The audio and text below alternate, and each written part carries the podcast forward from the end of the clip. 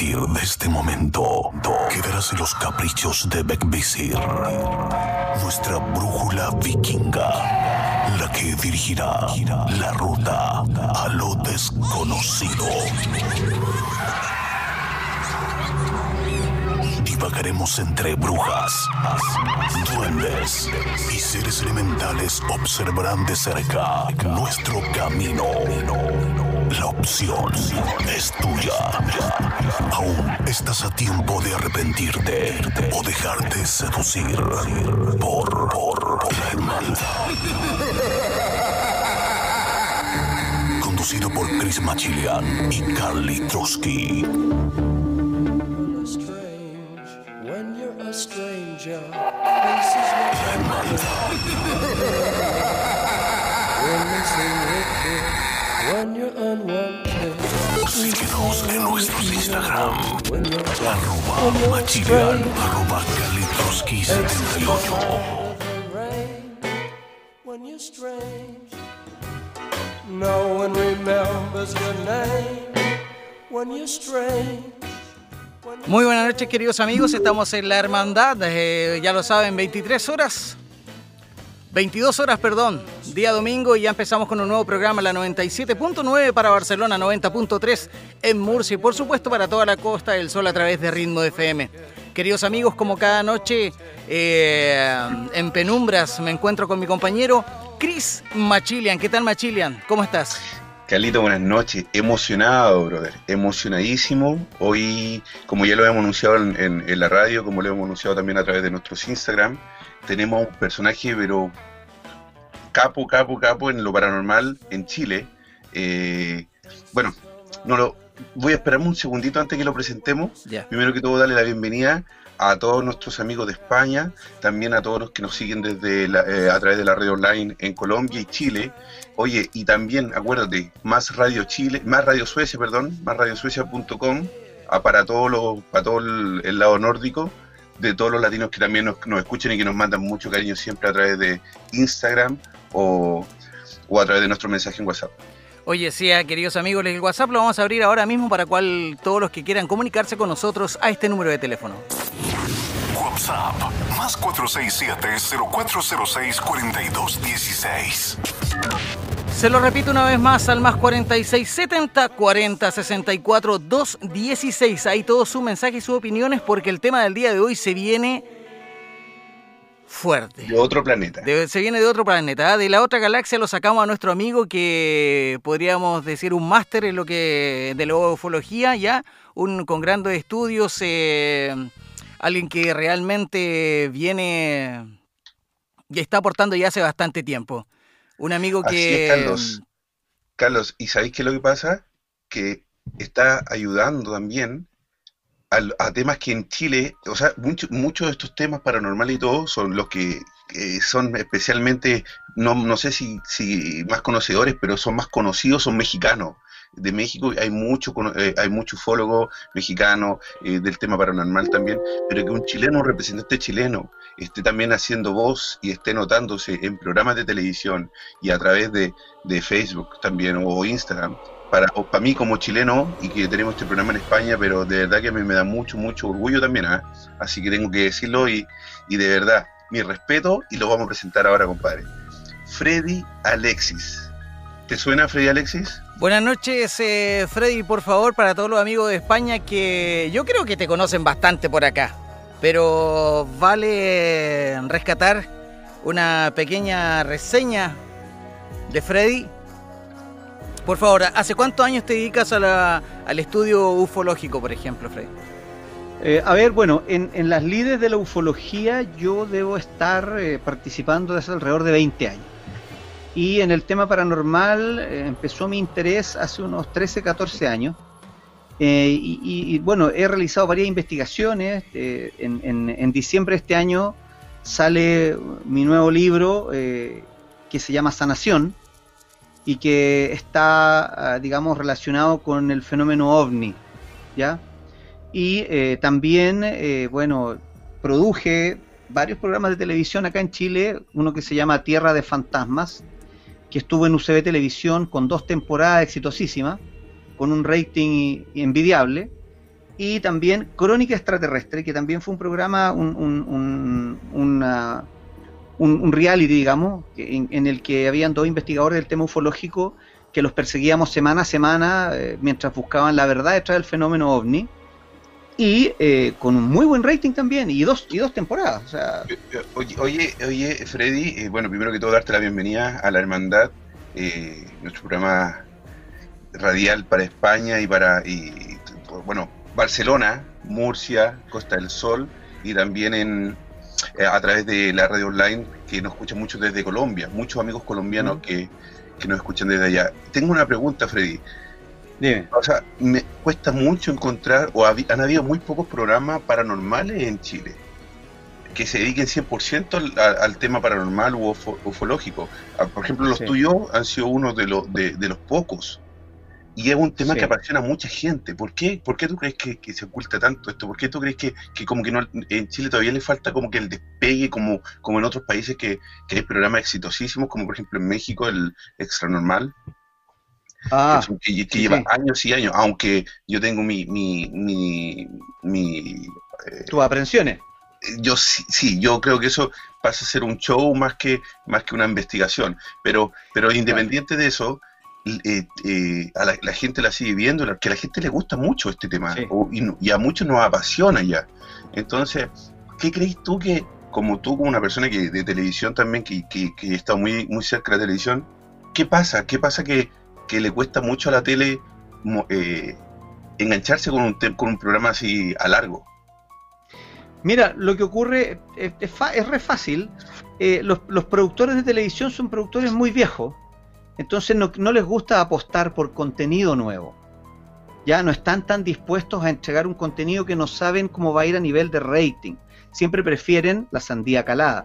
Y mm. muchas veces me pasó a mí que cuando yo entregué las, los las primeras maquetas de, Tierra de Fantasma, eh, TVN no quiso hacerlo y sin embargo UCB Televisión, los pioneros de la televisión en Chile, acordémonos que mm. UCB es el primer canal que transmitió en el país. Mm. Ellos dijeron, ¿sabes qué? Este programa me gusta, nosotros lo queremos. Y finalmente, los días viernes a las 12 de la noche, el programa se daba, y de hecho era muy divertido porque en ese tiempo yo estaba trabajando en Mentiras Verdaderas de la Red, en un programa de dos horas de duración, mm. que empezaba a las 10 de la noche y terminaba a las 12, y a las once y media empezaba Tierra Fantasma en UCB y me hacía competencia yo mismo.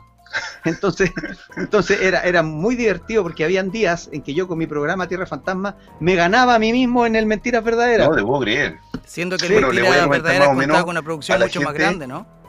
Perdón, le voy a comentar más o menos de qué se trataba eh, Mentiras Verdaderas a la gente que obviamente en Chile conocen el programa, pero en España y en Colombia y en otros países donde nos están escuchando no. Mentiras, era Mentiras Verdaderas, perdón, era un, un programa de conversación, ¿no, Freddy? donde se exponían temas eh, todas las noches. Y obviamente tú traías temas relacionados a lo paranormal, a la mitología, eh, a la ufología, y, y, uno de esos temas que, que, a mí me encantó, que ese programa yo creo que fue uno de los mejores que a mí me gustado mucho de ti, fue el tema de los reptilianos. Ah, sí, bueno, ese fue uno de los programas más exitosos, junto con el programa de las ruinas mayas. El programa de las ruinas mayas, me vas a creer que me escribieron de la BBC de Londres para hacerme una entrevista para un programa que iban a hacer sobre las ruinas mayas. Y finalmente se hizo un documental que apareció emitido por la BBC, donde aparezco yo hablando justamente de las ruinas que encontraron en, eh, de, de todas unas ruinas que estaban, eran como alrededor de mil edificios, que estaban escondidos y que a través de una tecnología láser los encontraron. Y el tema de los reptilianos, hay, hay, mira, hay, hay varias cosas con el tema de los reptilianos. Primero que todo, es un tema del que no hay mucho conocimiento profundo, casi todo lo que tú encuentras en internet son copias de los mismos papers que están dando vueltas de un, de un blog a otro. Mm. Ah. Y finalmente te topas siempre con la misma información. Y lo que ocurre es que, y es aquí donde, donde yo difiero de muchos amigos míos investigadores que dicen, la palabra hay que tomarla del testigo, porque la experiencia del testigo es la que vale. Sí, pero también hay que leer, instruirse y aprender de otros que ya tuvieron estas experiencias. ¿Me entiendes? Uno tiene que validar la literatura anterior, hay que leer, hay que instruirse, hay que conocer. Y yo de ahí, de la fuente de los libros, fue que conocí cosas que no están en internet. Con, con- con respecto a la, a la base literaria que podemos sacar y conocer eh, eh, con respecto a lo que es eh, los inicios de la humanidad basada en, en los reptilianos, en lo que muestra David Icke y en lo que dicen eh, las tablillas eh, sumerias, en este caso, ¿cuál es la gran diferencia de evidencia de, de- de los dos?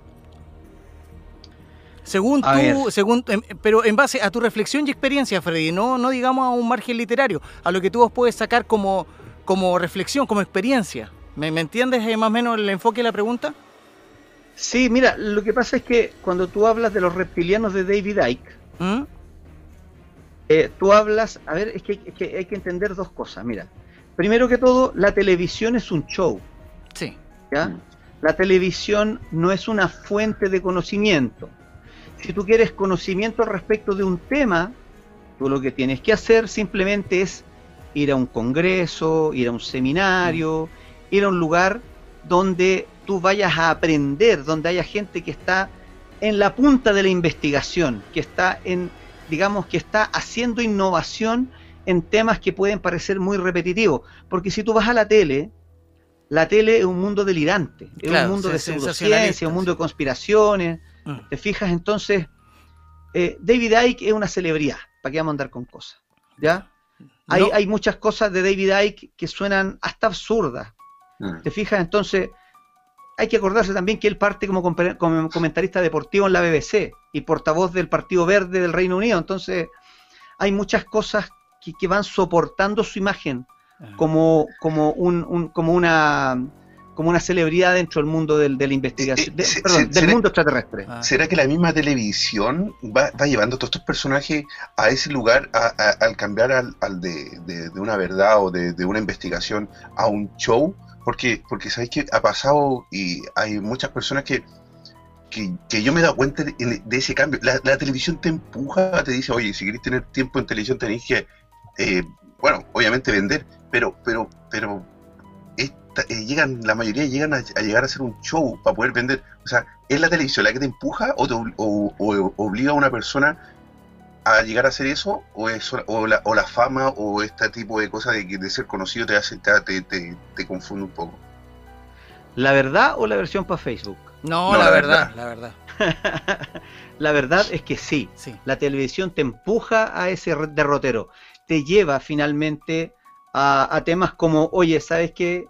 Está marcando Mm. mucho lo de, ponte tú, de, de la posesión demoníaca de Nueva York que estabas hablando. Vamos con eso. Ya. Y vamos con eso, y vamos con eso. Y dale, y estira, estira, inventa, inventa, vamos. Mm. Entonces, después al otro programa te dicen, oye, va a venir a hablar con nosotros el experto en posesiones demoníacas, ¿te fijáis? Y ahí, y ahí parte un círculo del cual tú no puedes salir.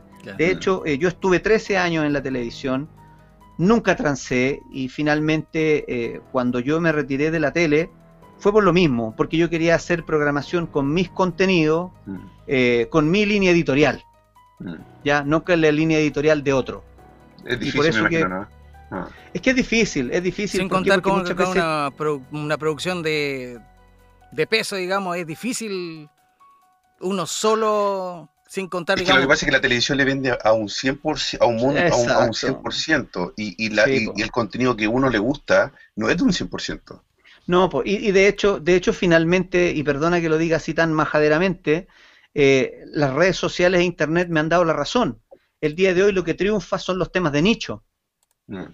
claro. ¿ah? Porque, por ejemplo, tú, por algo tú tenés Netflix, por algo tú tenés Amazon Prime, por algo tú tenés HBO Go, por algo tenés Disney Plus, porque existe público de nicho que quiere ver esa programación. Esa programación. Ya, el día de hoy la televisión chilena anda súper perdida, súper perdida.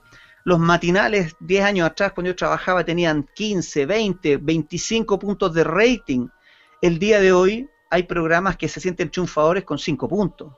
Claro. Un poquito. Oye, del, del, del streaming y la salida de, de la televisión como primer fuente de información, eh, ¿cómo vives tú ese paso con, respecto al, al tema que tú llevas? Es que esa decisión estaba tomada hace mucho rato. Ya. Estaba tomada hace mucho tiempo. ¿Por qué? Porque estaba comenzando el germen de unos libros que quería escribir y la tele no me daba tiempo para escribir esos libros.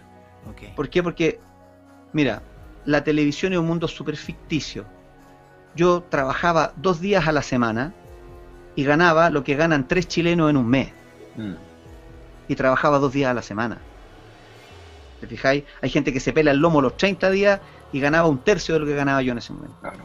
Entonces es un mundo súper de fantasía, es un mundo muy irreal. ¿Te fijáis? Mm. Entonces, lo primero que hice yo fue aterrizar. Me dije, un momento, ¿qué es lo que necesito yo?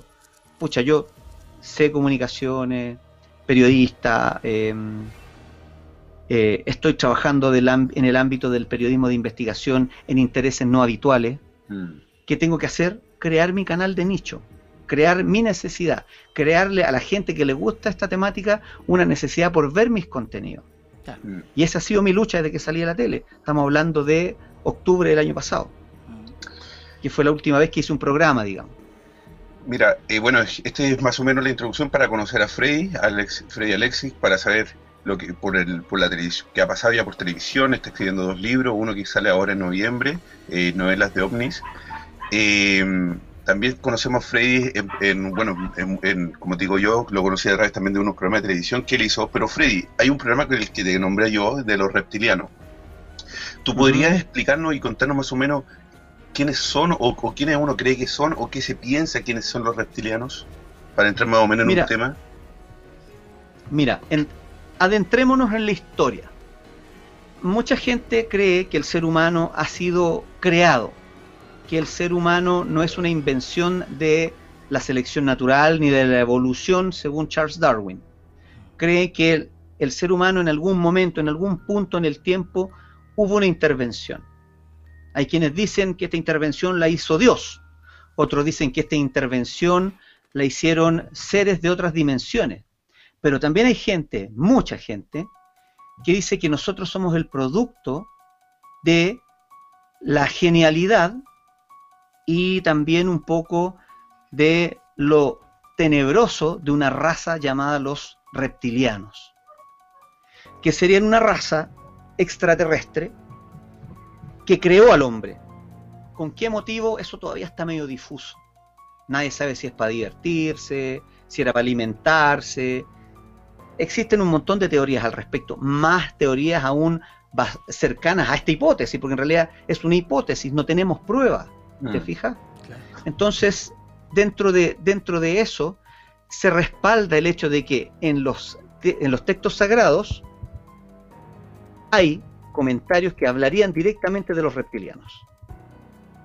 Y los reptilianos serían evidentemente la imagen máxima relacionada con el mal, con el diablo.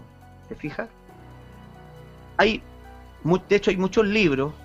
Hay uno, hay uno muy bueno que se llama La historia secreta de los reptilianos, que les recomiendo leerlo, que es de Scott Alan Roberts, que es un libro en el que declara que hay una presencia muy dominante de esta serpiente en la historia de la humanidad, en la religión y dentro del mito alienígena.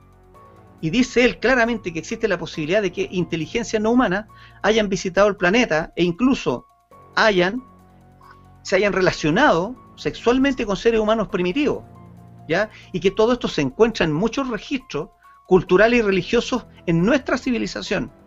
Mm. Hay incluso registros históricos que revelan además que estas inteligencias eran reptiles por naturaleza, o al menos han sido representados a lo largo de la historia humana en forma reptiliana. Recordemos, la Cuculcán, Quetzalcoatl.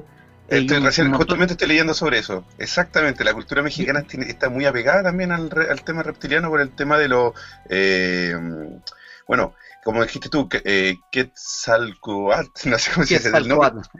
y dice algo de los nombres de los nahual, y los nahual Sí, son brujos. Exactamente, los nahual. De hecho, fíjate, tú hablas de los nahual que son brujos, ¿cierto? Sí, En el jardín del Edén, la serpiente se llamaba Nahash. Nahual, Nahash. Nahual. Culturas que no tienen nada que ver una con No. otra, que están totalmente alejadas una de la otra y hay coincidencias. Entonces eso hace creer en la preexistencia de un idioma en común incluso que está relacionado con los reptilianos. Claro, ¿Te para que fijas? hablamos Atum, que era el- claro, disculpa, mira, disculpa, quiero- también era el hombre serpiente de los egipcios Y como te decía yo, Quetzalcoatl, el dios serpiente de los mayas, Ah, eh, también está Enki en la literatura sumeria, Sumeria. y que Enki es un personaje clave en la creación Exacto. del ser humano. Sí, ¿Te fijas? sí. Eso, de ahí yo había leído, he leído bastante y también, eh, bueno, con la representación de la, de la serpiente y este lado reptil, para que, te- para que hablamos la parte oriental. Mira, Está mira, lleno de, de- de serpientes, de dragones y, Sí, y- y todo en base a una historia que viene desde ahí. Todos los dioses, cercanos a los dioses, incluso en la placa de la piocha de los médicos, sí, Sí, pues. está la sí, serpiente. pues. Queridos La serpiente, amigos, le vamos a repetir el WhatsApp a los que se encuentran con nosotros para que si quieren hacer sus preguntas, sus inquietudes a nuestro invitado el día de hoy. WhatsApp más 467-0406-4216. Estás escuchando La Hermandad con Chris Machilian y Carly Trotsky. Queridos amigos, la hermandad en el 97.9 en Barcelona, 90.3 en Murcia y para toda la Costa del Sol, como lo saben, en ritmo FM. Queridos amigos, eh, les repito que tenemos invitado de lujo el día de hoy para la hermandad. Freddy Alexis, nada más y nada menos, eh, ufólogo chileno, periodista y productor de televisión. Sí, oye, estaba, est- esta- estoy alucinando, ¿ah? de verdad que sí, yo soy, hay- hay te- a veces yo soy demasiado apasionado, Freddy, y, y, y quiero verdad, así que tenéis que pararme también ahí cuando de repente con mucha información que tiro, pero es porque yo no, no soy ni, no soy periodista, ni soy de radio, ni nada, es, yo estoy una, es algo que me apasiona solamente y que lo estoy tratando de vivir y, y- y aprovechar al máximo. Mira, te estoy, estaba leyendo información acá, Freddy, y, y justamente me, me- me llegó algo que estaba justo leyendo algo que dijiste muy importante que muchas culturas que no tienen nada que ver unas con otras que son lej- súper lejanas eh, todos tienen una serpiente como un dios o como un rey o, o- o algo por Exacto. ejemplo dice estamos hablando en América el lado de los mexicanos en Europa se conoce el, ce- el ce- cecrope que es el mito del rey de Atenas mitad hombre y mitad serpiente. En el Medio Oriente, en la cultura, en, el antiguo Egipto, lo que tú decías, el Sobek. En la Sí. India, Mm. en el lejano Oriente también, los coreanos, los chinos, los japoneses también tenían eh, el, el tema de los dragones. O sea, es demasiada la coincidencia, ¿no? Oye, sí, bueno, y de hecho hay un dato súper importante y súper interesante. Hay algunos investigadores, ojo, y aquí, aquí me hago, me hago cargo de lo que estoy contando, pero no de lo que dicen los investigadores. ¿ah? Dicen que hay que la mayoría, digamos, de las sociedades secretas forman parte de la Hermandad de Babilonia que fue fundada por extraterrestres reptilianos de la cuarta dimensión. ¿Ya? Ahora, para esta, para esta teoría, ¿qué serían los reptilianos? Los reptilianos serían criaturas humanoides que vienen desde la estrella Alpha Draconis en la constelación del dragón. Y según los especialistas en este tema, estos alienígenas fueron los primeros habitantes inteligentes de la Tierra, los fundadores de la primera civilización prehumana en nuestro planeta, incluso artífices de la humanidad, lo que te comentaba yo, que habrían sido los creadores del hombre. Pertenecen a una especie extraterrestre llamada Velatricianas, que comparten varias características con los reptiles, y de hecho hay gente que dice que hasta el día de hoy habrían algunos de sus representantes sobre la faz de la Tierra. Hay videos, hay videos que en YouTube uno Sí, puede encontrar, sí, que no claro. sé si serán obviamente reales, pero por ejemplo hay guardaespaldas de, de- de presidentes, eh, la, misma, el- la misma reina. Chris, mira, no podemos, no podemos desmentir ni tampoco afirmar la, vero- la Ah. veracidad de estos documentos gráficos, pero de que existen, existen, y es algo que no podemos negar. Mira, ahí voy yo a un punto, Freddy. Yo creo que, que quizás eh, podemos con- o se puede concordar en algo que falta como la evidencia total. ¿Ah? Sí. Falta como el, el que diga, sí, yo aquí está. Esa evidencia aún no Que, se eh, encuentra. Yo creo que nosotros todavía como humanidad no estamos preparados para algo así, creo yo. Es que tendría que haber, es que si estuvimos preparados mucho antes, o, o- o ellos se infiltraron mucho antes, ¿en qué parte de la historia se corta que dejamos de, de verlos, que dejamos de, de vivir con ellos? Es que yo creo Bueno, que... lo- no, bueno, sí, sí, según, dale, perdona, según las teorías, eso se corta en el momento en que ellos dominaron totalmente el planeta. Mm. Entonces, quedaron tan arriba moviendo los hilos del planeta que ya no los ves. Mm. Se hacen invisibles. Ese- Sí. Se convierten en un poder oculto que está tan bien oculto que no lo notas.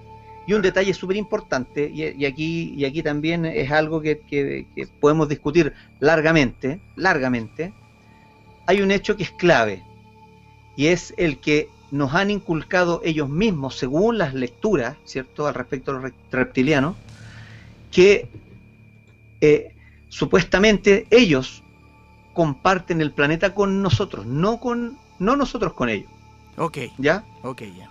Tienen la capacidad de metamorfosearse como Homo sapiens y pasan des- desapercibidos, mientras ellos mismos enredan los hilos de la historia a su conveniencia. Mm. Que de hecho, lo que te iba a comentar, eh, Carlito, ellos llegaron, porque, porque si, si eh, yo vi un documental egi- eh, egipcio que, que hay muchos dibujos, muchos dibujos que muestran a- a humanoides reptiles como conquistadores, como dioses, como, como que como que fue- como conquistadores. Entonces yo creo lo que yo pienso solamente, ¿eh? sin tener el, la- la- el estudio que, que tiene Frey, obviamente. Pero yo, yo creo que ellos llegaron conquistándonos, enseñándonos, como después dice Frey, moviendo ya, siendo su- unos títeres quizás, y, y ya luego cuando ya enseñaron al, al humano a comportarse de una forma, a llevar una, un- o, hacer lo que ellos quieran, claro, ahora ya no se ven, ahora son personas que, que están en, en un, en un rango muy tan alto que, y, que, y que nos, y que nos tienen para, o sea, que, que, que nos manejan a, a su conveniencia. ¿Hasta cuándo? No Eh. sabemos. Pero mira, llega un momento en la historia que dejan de existir se- o, o- cambian de nombre a ángeles. Después el mito de los ángeles y de los hombres que hablaban con Dios cambia también a otra posición. Y la historia, y la historia más difusa es que cuando pasamos de la Edad Media a la Edad Moderna. O sea, hay una historia de cambios y la evolución propia humana no se puede explicar en tan poco tiempo. Bueno, es que en realidad, mira, eh, es- yo este último tiempo, eh, mis estudios me han llevado por otros lu- a otros lugares. A ver cómo explicártelo. Mira, Escuchamos voy a, atentos. voy a sacar un paper que tengo aquí, que es mío, Dale. y eh, en el que en el que explico un poco eso. Por ejemplo, muchas veces y, y viéndolo y viéndolo desde una perspectiva muy muy cerebral, ¿ya? Em, podría ocurrir que lo que está pasando es que nosotros no entendemos bien el fenómeno. Probablemente este fenómeno es un fenómeno, el fenómeno más antiguo sobre la faz de la Tierra.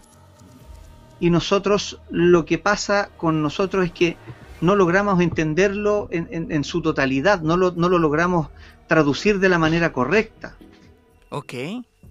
Por ejemplo, mira, a ver, siempre durante la historia de la humanidad han estado presentes en el folclore criaturas extrañas, entidades desconocidas. Por ejemplo, en plena era eh, atómica, eh, en la era de los computadores, los viajes del espacio, es cuando lo sobrenatural tiene así un poquitito de espacio en nuestras vidas, ¿cierto? Sí. Y aparecen, aparecen los ufonautas y aparecen los platillos volantes.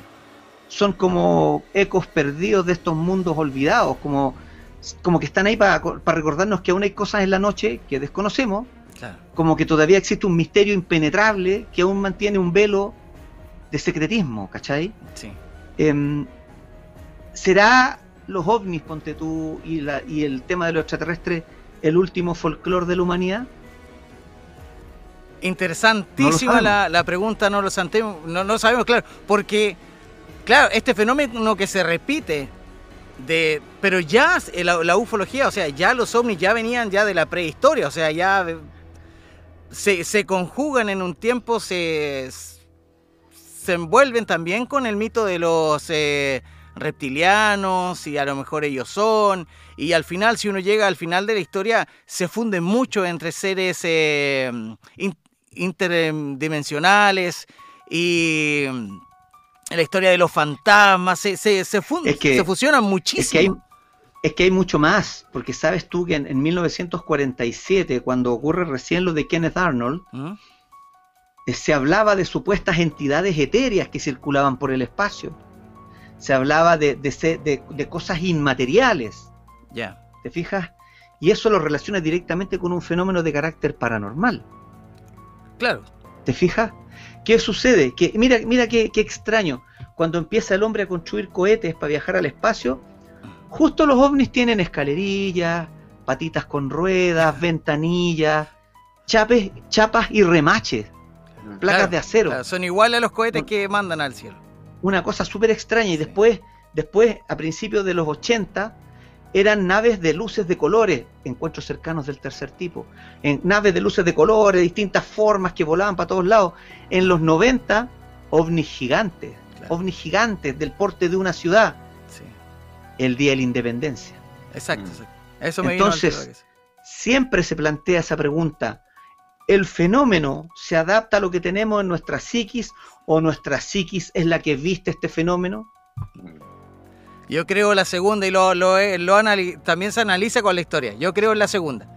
Yo creo que psíquicamente vamos a ver lo que estamos acostumbrados a ver. O sea, ahora no vamos a ver un, un ovni sin luz en LED. No, es que, es que lo que Por pasa es que mira, mira lo que ha llegado. El día de hoy, los ovnis se han transformado en objetos de plasma o portales dimensionales. Ah, claro. Mm. Hay gente que ha tenido encuentros con una raya de luz que baja frente a ellos y se abre como si fueran las puertas de un ascensor y salen seres de adentro. Se cierra, sube y, y desaparece. ¿Dónde está la nave? Claro. No hay nave. ¿Te fijas? Y, es- y eso a mí es lo me que hace crees? pensar que, mira, yo lo que creo, no en realidad no es lo que creo, es lo que pienso, Mm. que estamos frente a un fenómeno de carácter psíquico desconocido, Mm. en donde hay una suerte de exointeligencia que genera estas proyecciones en 3D para nosotros y se conecta con nuestra psiquis para vestir este fenómeno, para darle forma. Es un fenómeno real, es 3D, tiene materialidad, es capaz de dejar huellas en el piso. Eh, Y eso es lo único que podría explicar que si tenemos 5 millones de testigos del fenómeno ovni, Mm. tenemos 5 millones de modelos de ovnis distintos.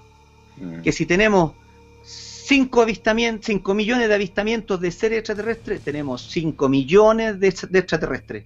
Mm. Sí, Eso pero. es ridículo. eh, No hay dos testigos que hayan visto Mm. lo mismo. No. Oye, y, lo- y- y- pero lo que yo eh, también he, he- he leído que, lo- que, que el, go- que el- que el gobierno ruso, ellos, ellos sí están aceptando el, el encuentro o, o, el- o la- o que los ovnis existen, o, o que no sé cómo, cómo, cómo decir, no sé si es que lo están aceptando. Es que, es que yo, no, yo no digo que el ovni no exista. Mm. Yo no digo que la gente esté enferma de la cabeza ni que esté alucinando. El fenómeno es 100% real. Lo que ocurre es que a mi parecer este es el producto de la acción de una inteligencia extraplanetaria desconocida, de carácter neutro, que genera este fenómeno para nosotros, porque es único, es intransferible. Ahora hay gente que me dice, oye, espérate un poquito, ¿cómo un fenómeno psíquico va a generar una huella física en la Tierra? ¿Cierto? sí, sí, sí. Si tú te lo, se lo preguntáis a un psiquiatra, el psiquiatra te lo explica en un minuto. Mira, cuando tú lees un libro o vas al colegio, se genera sabiduría, ¿cierto? La sabiduría y los recuerdos son, em, son, eh, eh, a ver, ¿cómo explicarlo? Son abstractos, ¿verdad? Porque no son físicos. ¿Ya? Las, ¿tú, ¿Tú tenías un pedazo de sabiduría aquí? ¿Tú me No, podés no. mostrar lo que has aprendido de matemáticas? No, No, no. ¿verdad? No. Porque es un fenómeno de la conciencia, ¿cierto? Sí. Pero ocurre que nuestro cerebro convierte ese recuerdo y esa sabiduría en algo físico. Lo materializa. Lo materializa porque entre una neurona y otra es capaz de crear una molécula de proteína. Claro. Y en esa molécula de proteína están los recuerdos y el, y- y el conocimiento. Y me vas a decir que un fenómeno de la conciencia no es capaz de dejar una huella en el suelo, Mm. es capaz. Es capaz, claro. Ahora, Interesante. ¿por qué te lo digo? Porque ponte tú, mira, otro, otro, otro detalle que para mí no hace, no hace match. ¿Por qué tienen que tener forma humanoide los extraterrestres? Mm. Si Sí. es que nacen, de que nacen en un rincón lejano del universo, ¿por qué tienen que tener dos brazos, dos piernas y cabeza? Claro. Eh, ¿Por qué tienen que entender el lenguaje humano? Exactamente, queridos amigos, eh, estamos hablando con Freddy Alexis. eh, sus mensajes a este WhatsApp. WhatsApp más 467-0406-4216. Estás escuchando La Hermandad con Chris Machilian y Carly Trotsky. Le vamos a recordar el Instagram a nuestro amigo donde también nos pueden eh, agregar y por supuesto hacernos eh, todas las eh, consultas que quieran. Síguenos en nuestros Instagram. Arroba Machilian, arroba Carly Trotsky 78. La Hermandad. Oye, también recordar el Instagram de Alex, de, de Freddy, es Freddy Alexis 77. Freddy Alexis 77, cazador de mito comunidad. Eh, es el Instagram de nuestro amigo. También recordarle que nos pueden escuchar a través de la radio online en www.lahermandad.eu www.lahermandad.eu y nos pueden escuchar y pueden escuchar este este gran debate y esta gran conversación sobre, sobre reptilianos, sobre ovnis, algo que, que todos, todos hemos de Pero alguna forma visto en déjame- televisión o Deja, disculpa que te deja rectificarte. Aprender. Aprender, Claro, no debate. aprender. aprender. Eh, aprender y, y Ah, gracias. so- sobre, sobre, este, sobre este tema que, que, que muchos, por ejemplo, sabemos o hemos leído en algún Mm. tipo de que viene de cultura, de cultura, de la cultura maya o, o cultura, o sea, antiguísima, que, que también por algún mo- eh, por- en algún sentido se mezcla también este tema de ufológico se te mezcla también mucho con la religión. Sí, po, Yo sí. te que, eh, Sí. Esa pregunta iba a ir yo, disculpa Freddy, Ah, eh, que te corte. Ah, cuando a estos, a estos fenómenos, oh, los reptilianos, a estos dioses, también se le asume la parte diabólica que tú la mencionaste. Eh, ahí interesantísimo. Sí, lo que pasa es que, eh, según Salvador Freixedo, un gran investigador español, él mencionaba que el fenómeno ovni tenía varios componentes y que se repetían en todas las experiencias ovni. Sufrimiento, sexo, sangre. ¿Por qué? Sufrimiento, porque no va a ser sufrimiento que vengan unos tipos en una supuesta nave espacial, te saquen del dormitorio, te suban arriba de una camilla y te empiezan a inyectar y a hacer pruebas contigo sin tu consentimiento, eso es sufrimiento. ¿Por qué sexo? Hay una cantidad de relatos en los que estos supuestos seres extraterrestres tienen sexo con los humanos que podríamos llenar dos enciclopedias con esos casos. Y sangre, porque de una manera u otra está relacionada con el tema de los extraterrestres. La historia de los, de los reptilianos y su relación con la humanidad es una historia sangrienta, Mm. 100% sangrienta. No es una historia de paz y amor. Entonces, para él, estos seres se mueven entre lo demoníaco y lo etéreo. Y yo te diría que este fenómeno, a fin de cuentas, finalmente, es una manifestación que se mueve entre dos universos, el real y el psíquico. Exacto, sí. Es como un poco lo que pasaba en el Antiguo Testamento, las historias que, ah, que podemos escuchar también de los reptilianos si uno tiene una capacidad de análisis en, en cierto sentido. Porque en el Antiguo Testamento por no, todos los dios, no, Dios no, no era bueno. Bueno, bueno, No. bueno, también era celoso, también te hacía sacrificar, también te Ven- hacía hacer que vengativo. vengativo y bla, bla, bla. Ya cambia después las versiones eh, eh, ro- romanas, digamos, para la, la va mejorando a un Dios más bondadoso, pero la historia Sí. hasta ahí, eh, eh, ¿cómo se puede decir? Antediluvianas. Pues yo no me gustaría haber vivido. Oye, para nada. Y también, y también hay que recordar que hay varios segmentos en la Biblia en las que el mismo Dios, hablando con los profetas, les dice, mira, cuando llegues a ese lugar, ahí hay otro. Y a ese tienes que hacerle sacrificios de un cordero y, y Mm. esto y esto otro, porque es tierra de él. Y nosotros, entre nosotros, nos tenemos que respetar. Dios diciendo eso, Ah, siendo que era único. ah, sí, sí, sí. siendo que supuestamente era único. Era ¿Y, por qué, único. ¿Y por qué, por qué le pide a Abraham que tiene que respetar la tierra de otro Dios? Interesante, interesante, no deja, parece que vamos a tener que tener otro programa con, con Alexia, no deja, se queda chico estas dos horas. Queridos amigos, todas sus preguntas, dudas, consultas a este número de teléfono. WhatsApp más 467-0406-4216. Chris, tu observación, tu, Sí, yo ¿qué- quería- tu opinión ahora, siempre... Yo, yo- yo quería preguntarle a, a Freddy porque yo vi un documental en Netflix que es de Bob Lazar. Eh, Ajá. Sí, y también eh, durante años y años y años, y desde que, bueno, yo tengo 35 años, pero desde siempre yo he sabido del, del Área 51, que algo que todos sabemos que supuestamente existe, pero también todos niegan, al- o, los americanos niegan que, en algún, o no sé si todavía lo siguen negando, pero en, al- en algún momento lo negaron que existió. También se revelaron muchos videos donde hubieron eh, como estudios de ovnis que habían, eh, que, que habían eh, atrapado y lo estaban haciendo algún tipo de estudio. También después apareció un video de un, de un científico ya anciano que reveló imágenes y que reveló información que hicieron en el Área 51 con respecto a los ovnis, que- qué tipo de, de comunicación tenían con ellos, qué tipo de trato quizás también hubo.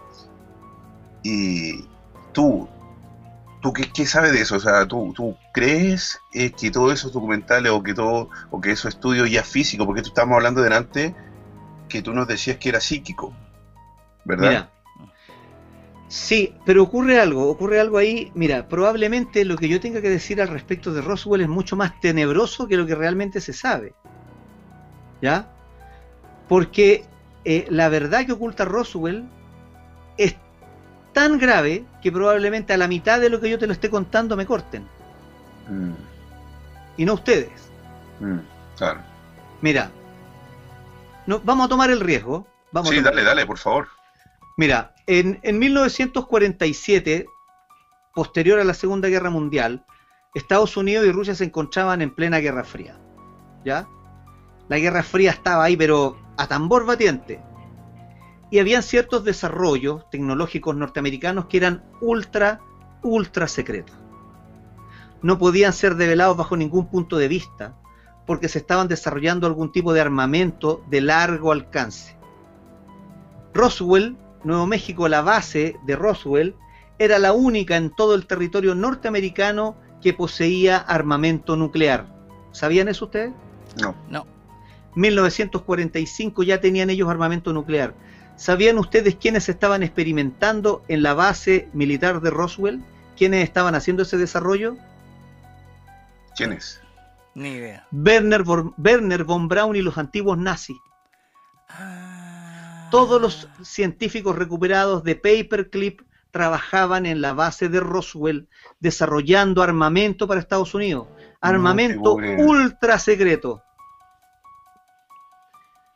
Hay una teoría que tiene mucho fundamento, muchísimo, y aquí probablemente le voy a derribar a muchos el- el- la fantasía del ovni Roswell, en el que se dice con claridad que en los primeros años de experimentación de un avión secreto norteamericano llamado el ala Northrop, que ahora lo pueden googlear, incluso lo pueden ver en YouTube, Mm, esta ala Northrop se experimentaba con cadetes que eran adolescentes, casi niños, y que los metían en estas alas Northrop a volar miércoles, ¿cachai?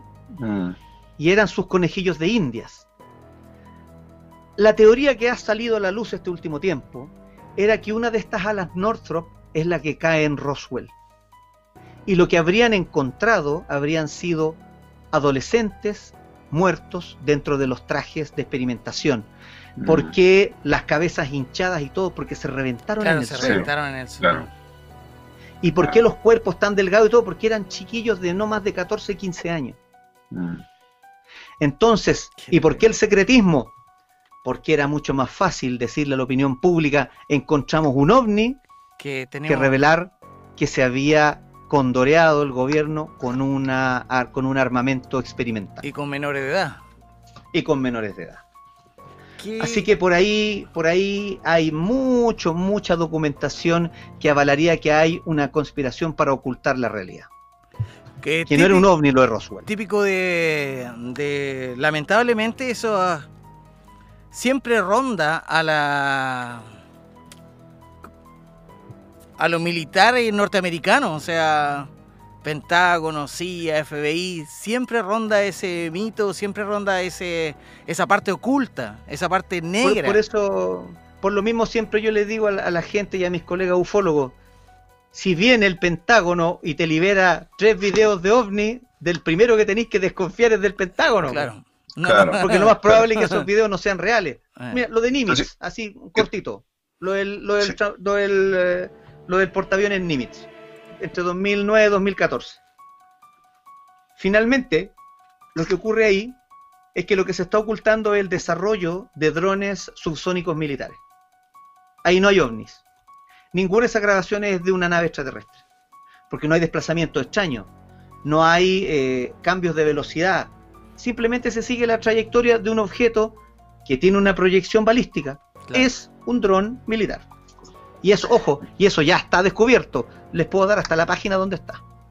Mira, mira, yo estoy viendo acá eh, que dice que desde su lecho de muerte el científico Boyd Bushman manifestó en su video de trabajo en la base que manifestó en su video que trabajó en la base ultra secreta llamada Área 51 y hay un montón de fotos, entonces tú dices que todas esas fotos también son, eh, son pueden ser los niños que con los que experimentábamos, ¿no?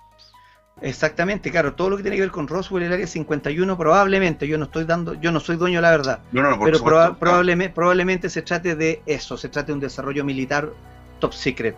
Ahora, si hubiese sido una nave extraterrestre y hubiésemos estado enfrente a la piedra angular del desarrollo de la tecnología y- e ingeniería inversa, mm. podríamos explicar muchas cosas de- del desarrollo espacial eh, tan rápido de estos últimos 40, 50 años. que, que de hecho él también habla en, ese, en esa entrevista que yo la vi hace mucho tiempo. Habla de, de una fuente de energía que encontraron que era muy buena. Así, po. sí. De, de hecho, Entonces- a- de hecho, ellos también hablan de que en algún momento en algunos de los lockers donde están eh, sujetos de investigación, como pedazos de metales y todo esto, eh, había un, un ala que medía alrededor de 3 metros y que tú podías levantar con un dedo y bajarla Mm. con un dedo. Mm. Oye, hay un detalle re bueno, que aquí también yo, para no quitar el misterio, ocurre que el desarrollo supuesto de, de- de esta tecnología es mucho avanzado de lo que nosotros creemos, mucho más avanzado. Se llamó al, ¿ustedes se acuerdan de un mentalista israelí que se llamaba Uri Geller? No, nunca he escuchado de él yo. Un- un- uno que salía en la tele y doblaba las cucharas con la Ah, mente. sí, sí, sí, sí, sí, sí, sí. Ya. Ocurre que él fue perseguido también por un organismo secreto y fue llevado, según sus palabras, al interior de una nave espacial. Y el tipo pregunta, oye, ¿por qué me traen para acá? ¿Qué quieren? Necesitamos que manejes esta nave. Y él les dice, pero si no tengo los controles, pues ¿cómo la voy a manejar? Le dijeron, no, pues si estos se manejan con la mente. Y a él lo hicieron tratar de manejar un ovni, supuesto, con la mente. Y después lo llevan a, otra, a otro laboratorio y le entregan un trozo de un metal que él doblaba con la mano y el metal volvía a tomar su forma original. Y que le pidieron que tratara de, de influir, doblar el metal con la mente. Mm. Y lo pudo hacer. Según él dice que lo pudo hacer, pero que no se pudo quedar con el trozo de metal. Según. Entonces, Mm. ese desarrollo tecnológico, ¿a qué corresponde? ¿De qué estamos hablando? ¿Qué se hizo con ese metal? ¿Y de dónde proviene ese metal? No, claro, claro, pero yo creo que hay, hay mucha tecnología que hoy en día existe también, tiene que, tiene que venir por algún lado porque es muy rápido, como dijo Carlos en algún momento, eh, el avance tecnológico que hemos tenido ha sido bastante, bastante rápido. Yo no sé, si mal no recuerdo, eh, cuando yo tenía 15, 15 años o 14, no, 10 años quizás, las teles eran gigantes y, se- y se, Sí, cuando la apagabas y te quedaba el puntito negro, 10 años después ya teníamos Sí. un plasma pegado a la pared, o sea, exacto. Eh, Exacto. el- eh, ha sido todo demasiado, demasiado rápido, creo Da yo. como para pensar que hay una, da para pensar como que hay una mano oculta. Sí, yo, yo creo que la hay, yo estoy seguro, porque, a ver, si, si, si, si, si lo pensamos de, un- de una, de, de una forma súper básica, súper súper normal de un, de, de un ser humano nor- que, que, que no, común y corriente, si tienes mil o no sé cuántos millones de, de- o, de- o- cientos de planetas que nos enseñan desde chico alrededor del Sol y todo, ¿por qué solamente en este planeta va a haber, va a haber vida humana? Es como la pregunta que uno siempre se hace, ¿por qué solamente aquí en la Tierra va a haber vida humana y no en otro planeta? ¿Por qué no hay una civilización en otro lugar que sea exactamente igual a esta? Porque yo, por lo menos, yo no soy creyente, pero yo no creo en eso del Big Bang, que, que una explosión hizo que el hombre, la mujer o, o Adán y Eva. ¿Por qué, por qué si hay un universo tan grande, solamente este planeta va a tener civilización. Eso es, yo creo que es, es ilógico, creo yo. Mira, mira, la verdad, la verdad, Caro, tu, tu postura cae dentro de la lógica más extrema que puede haber. O sea, ya, ya no puede haber nada más lógico que tu pensamiento. Sin embargo, eh, Arthur Clarke, eh, él dice, la humanidad no saca nada. Arthur Clarke, el autor de Odisea en el Espacio 2001. Arthur Clarke dice, el ser humano no saca nada con enviar satélites en busca de vida en las profundidades del universo. Porque mientras más lejos manda el satélite, más se aleja de la vida. ¿Cachai? Francis Crick, el, el descubridor de la doble hélice del ADN, Mm. dijo, dijo en alguna oportunidad, es tan difícil que se den todas las, eh, digamos que se den todas las características para el fenómeno de la vida, como la conocemos hoy, que es más fácil que un tornado arme un avión a reacción a que en otro planeta se den las mismas condiciones. Y puede ser, quizás, que esto es lo más terrorífico de todo, que no es que hayan muchos planetas con vida en el universo, probablemente seamos el único. Y eso sí que es aterrorizador. ¿De verdad? ¿Tú, tú, ¿Y Sí, tú pues. crees eso? Por supuesto. Por ¿Y supuesto. entonces cómo te una el ovni? ¿Y por qué? no, Mira, espérate, ya. espérame. Los, yo creo que existe vida en el universo, ¿ya? Pero no como la conocemos nosotros y no con un grado de avance como el nuestro. ¿A qué me refiero? Mira, hay, chiquillos, hay que leer, uno tiene que leer, Mm. hay que instruirse. Los físicos teóricos te indican que para que una civilización llegue a nuestro grado de avance, tienen que darse características específicas muy difíciles para que nuestra, para que una civilización se arme, tenga núcleos conscientes y, y llegue a un desarrollo tal que le permita movilizarse dentro de su planeta, se tienen que dar condiciones mucho más difíciles. Y para que esa civilización logre crear herramientas para tratar de comunicarse con otra de la manera que lo hacemos nosotros, es mucho más difícil todavía. Por lo tanto, en otro lugar del universo no se dan estas condiciones. Puede existir vida, pero puede que para ellos lo que nosotros hacemos sea tan bizarro que no lo entienden. Entonces, si tú mandas una señal de radio en Alpha Centauri, que les va a llegar el año del- de la Mm. boronga y, y más, cuando a ellos les llegue, la onda de radio quizás no les diga nada, Mm.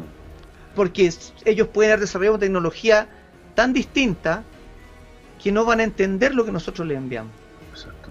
Y para ellos puede ser así como un flachazo. Ay, ¿Qué, qué pasó? ¿cachai? Sí. ¿Qué pasó? ¿Cachai?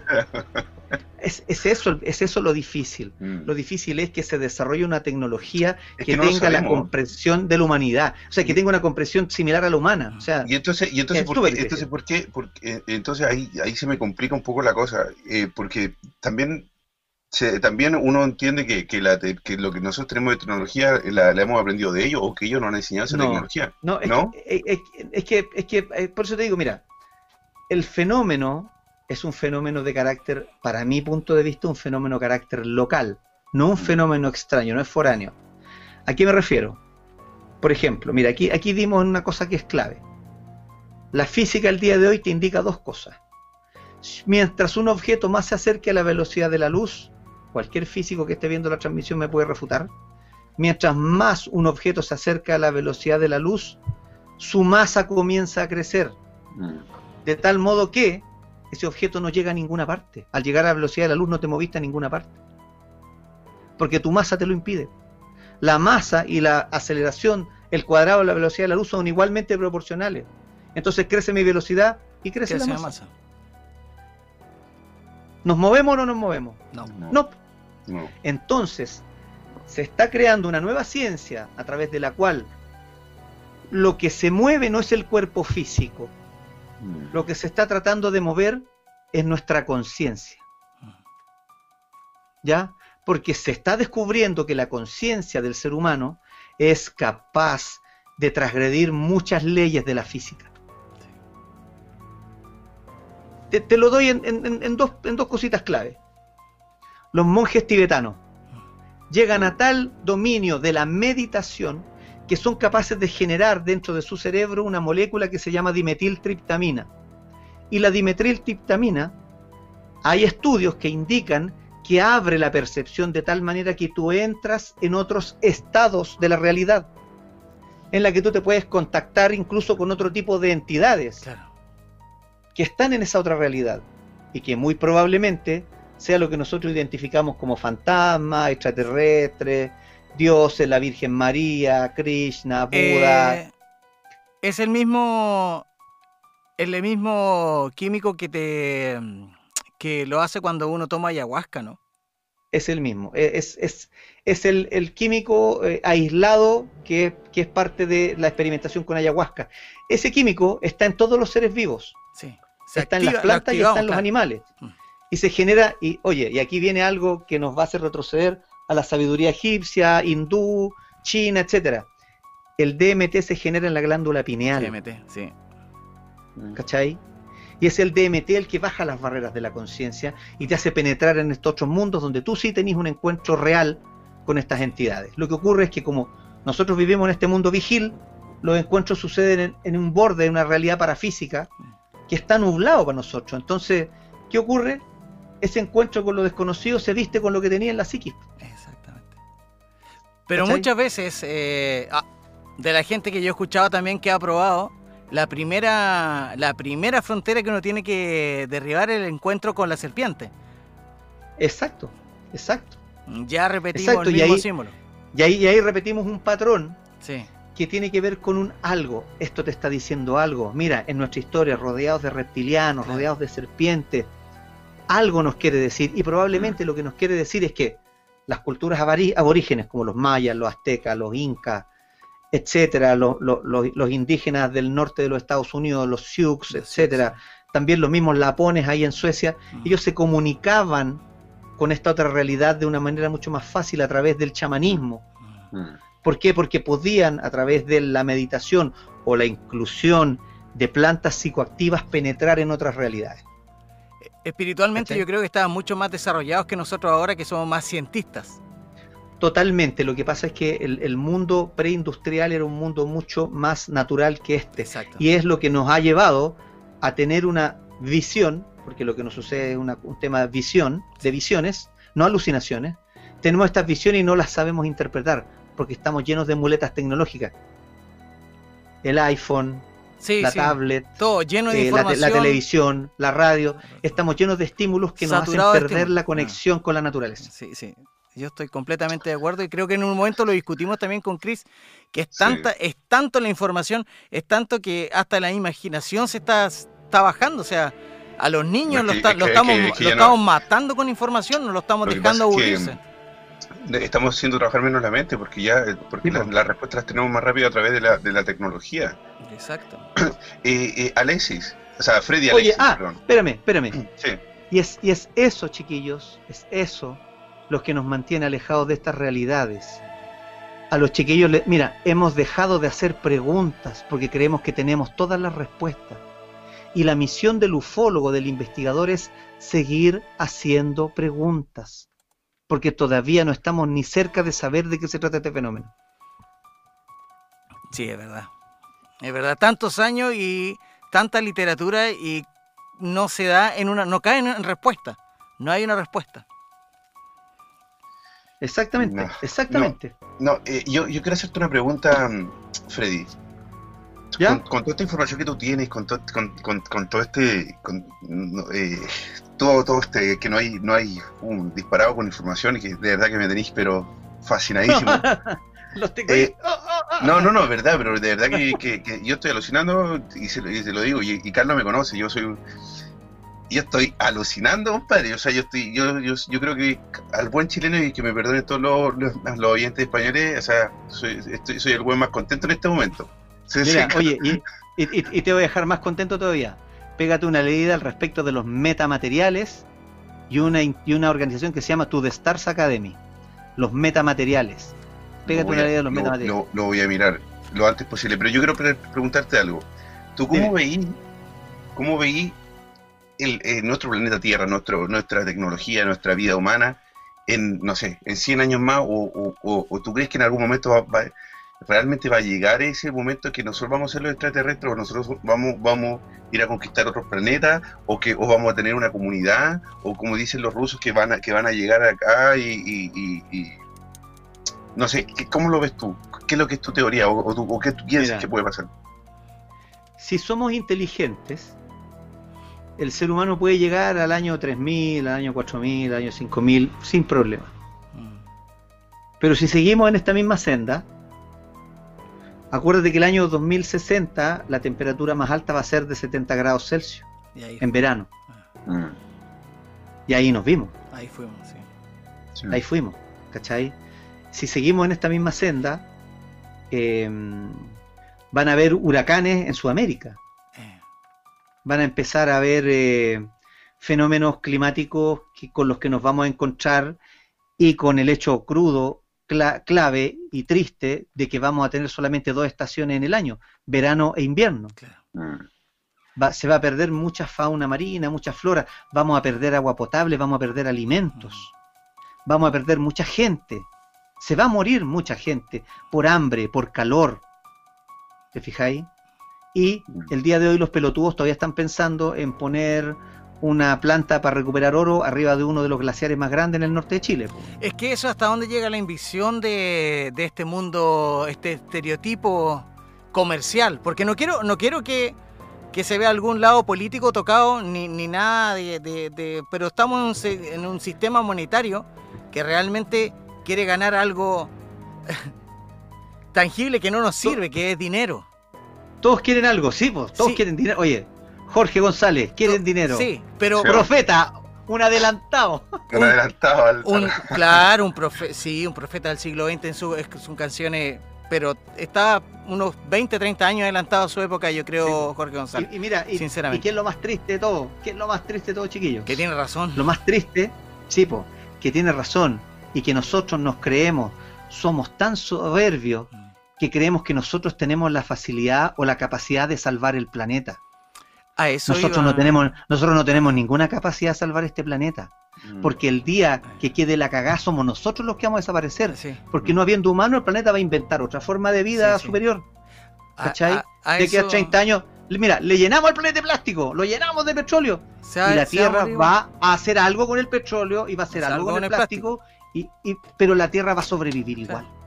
Mira, hace dos mil millones de años había otro ser vivo que era el campeón de la Tierra.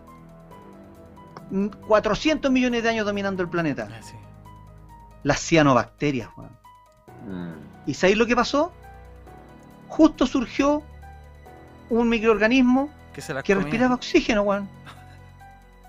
Las cianobacterias no respiraban oxígeno. Y este bicho que respiraba oxígeno comenzó a cambiar en la atmósfera del planeta. Y se murieron todas las cianobacterias, todas. Y la Tierra quedó pelada, viejo, seca como una nuez. Pero la vida volvió. Sí. Y aquí estamos. Hace, eso la, hace dos mil millones de años las cianobacterias eran chucha, eran más que nosotros. Pues, Si vivieron miles de millones de años sobre el planeta, lo dominaron y, y, hay, y hay un recuerdo de los científicos de las cianobacterias nomás. De aquí a, a 10 millones de años más, si no es por los por eso digo, si no, si no es por los científicos de esa época y si no es por los investigadores y arqueólogos de esa época, no, tendrían idea que el hombre estuvo sobre la Tierra.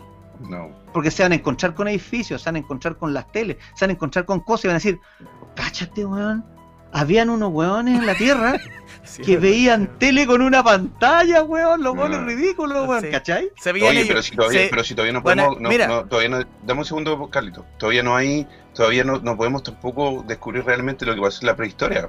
O sea, realmente todavía no hay información del pasado y de muchas cosas que pasaron que todavía no se sabe realmente y se está investigando y se sigue y se sigue cavando y cavando y cavando hace 60 años los dinosaurios eran todas unas lagartijas en dos patas y el día de hoy se sabe que los dinosaurios, los terópodos y sobre todo muchos de los ornitópodos tenían plumas, Eran pájaros gigantes con plumas.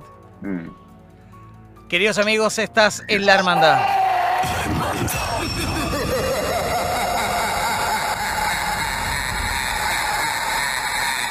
97.9 en Barcelona, 90.3 en Murcia y para toda la Costa del Sol, ritmo FM.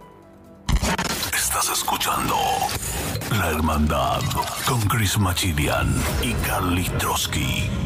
Estamos con un invitado que es muy fácil de, de llevar, es muy fácil de, de adquirir eh, eh, conocimiento a través de él, de sus palabras y de la forma que nos enseña las cosas, una pedagogía natural que tiene al hablar. Ah, Es Freddy Alexis, periodista, productor de televisión y, Y escritor. ufólogo.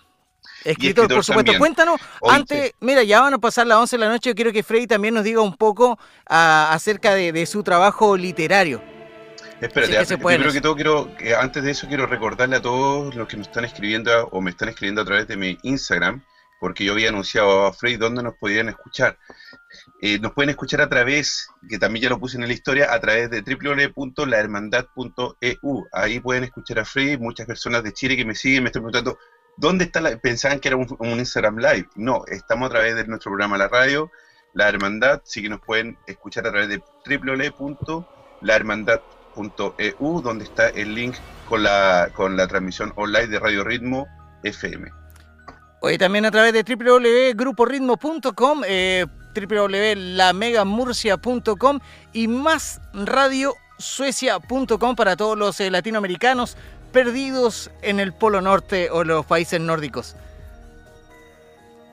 Oye, sí, un gran saludo para todos los chiquillos que se están cagando de frío en el norte Freddy. del planeta. A eso íbamos con lo que estábamos hablando de antes. Disculpa, antes de hablar de, de- de- de tu literatura. Eh, acá resulta que es noviembre, ya Sí. estamos entrando en diciembre, y te juro que recién esta semana hubieron heladas que dejaron un poco de escarcha. Pero años Mira. anteriores, en noviembre teníamos una nieve de 30 centímetros. Mm. Así de fuerte. Mira, con eh, temperaturas eh, la semana pasada de 10 grados, de 8 grados, que todavía uno anda con eh, una polera afuera va a botar la basura y vuelve porque uno está acostumbrado a fríos más grandes. Y Sí, pues, ahí se ve feliz. un cambio que ya llega a dar susto.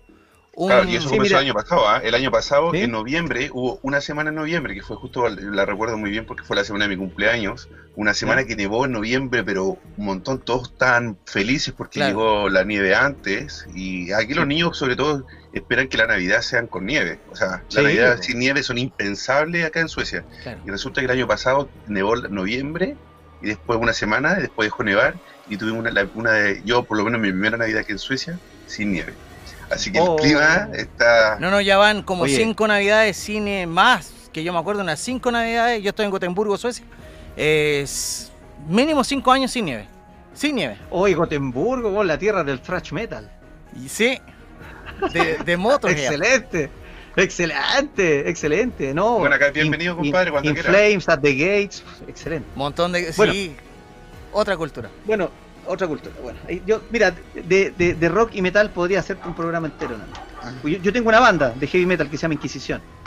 Y bueno, Sí lo vi, sí lo vamos, vi. vamos por otro Bien tema. ahí, ¿eh? Bien ahí, ¿eh? Sí, el, el tema, ah, bueno, el tema es, claro, si tú me hablas de- del tema climático, evidentemente que estamos frente a cambios brutales. Ahora ponte tu caro, yo, estaba, yo estuve en Estados Unidos eh, trabajando para GE Aviation eh, el, de entre el 2005 y el 2009 y noviembre nevado. po. Noviembre nevado, nevado, nevado, ¿cachai? Y el 2009 ya, claro, el 2009 ya hubo varios días solo con frío. Claro. Y, y los gringos estaban así como espantados, y como, ¿qué onda? Y- Si a esta época del año ya hay caminos cerrados con un metro de nieve. Claro. Sí. Sí. ¿cachai? Bueno, el, el tema es que sí, me estoy dedicando a escribir. Y de hace un tiempo, Editorial de la Mancha me había buscado con ánimo de escribir algo. Y bueno, y escribí mi primera novela que se llama Acrura, que significa sanación, en, idioma, en un idioma que según los contactados hablan que es el idioma del universo. Este, este, este hombre se llamaría Ar Acrura, el sanador. Pero el libro se llama Acrura, sanación.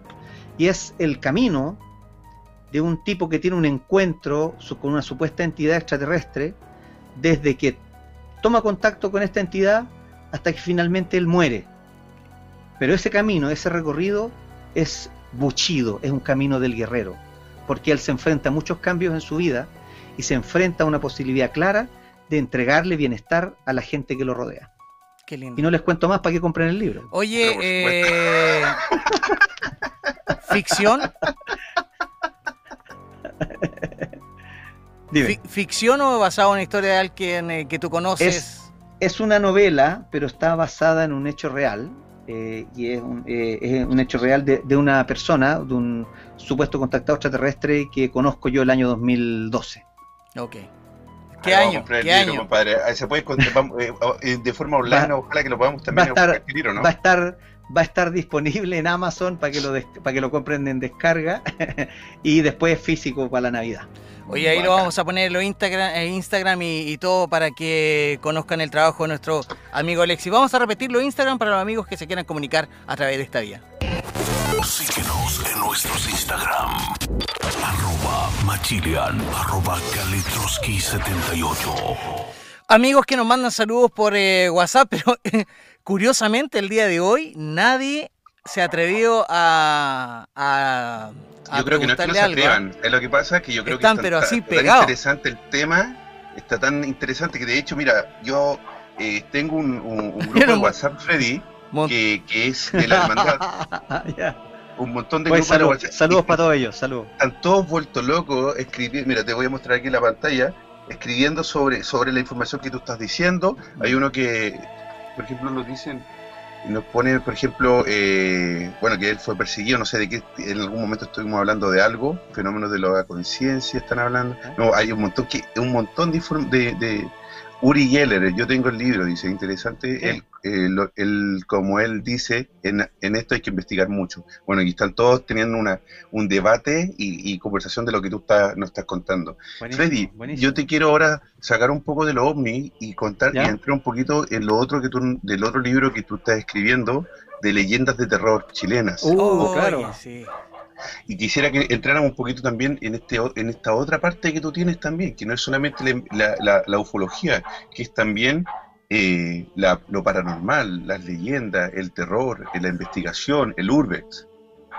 Mira, eh, la verdad, eh, la- lo paranormal llegó a mi vida de casualidad, porque el año 2009 yo me encontraba viajando en moto y sufro un accidente en moto y estoy muerto tres minutos, dos minutos, Wow.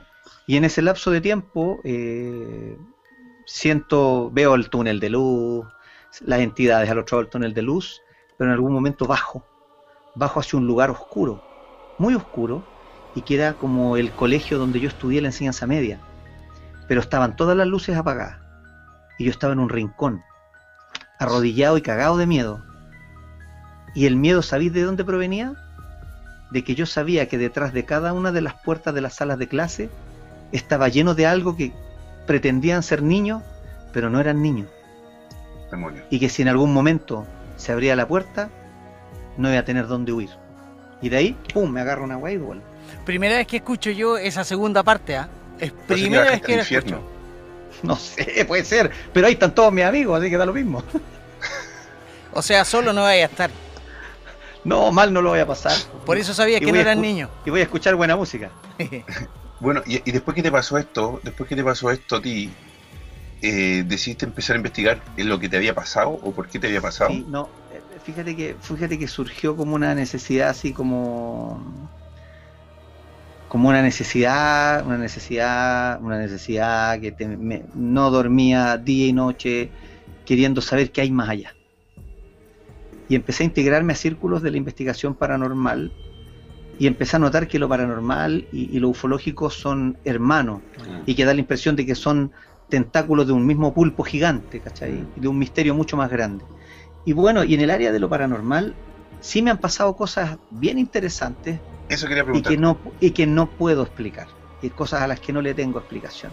¿Cómo A los que quieran a los que quieran buscar hay un capítulo de Canal 13 en donde me fui a meter al ex hospital San José.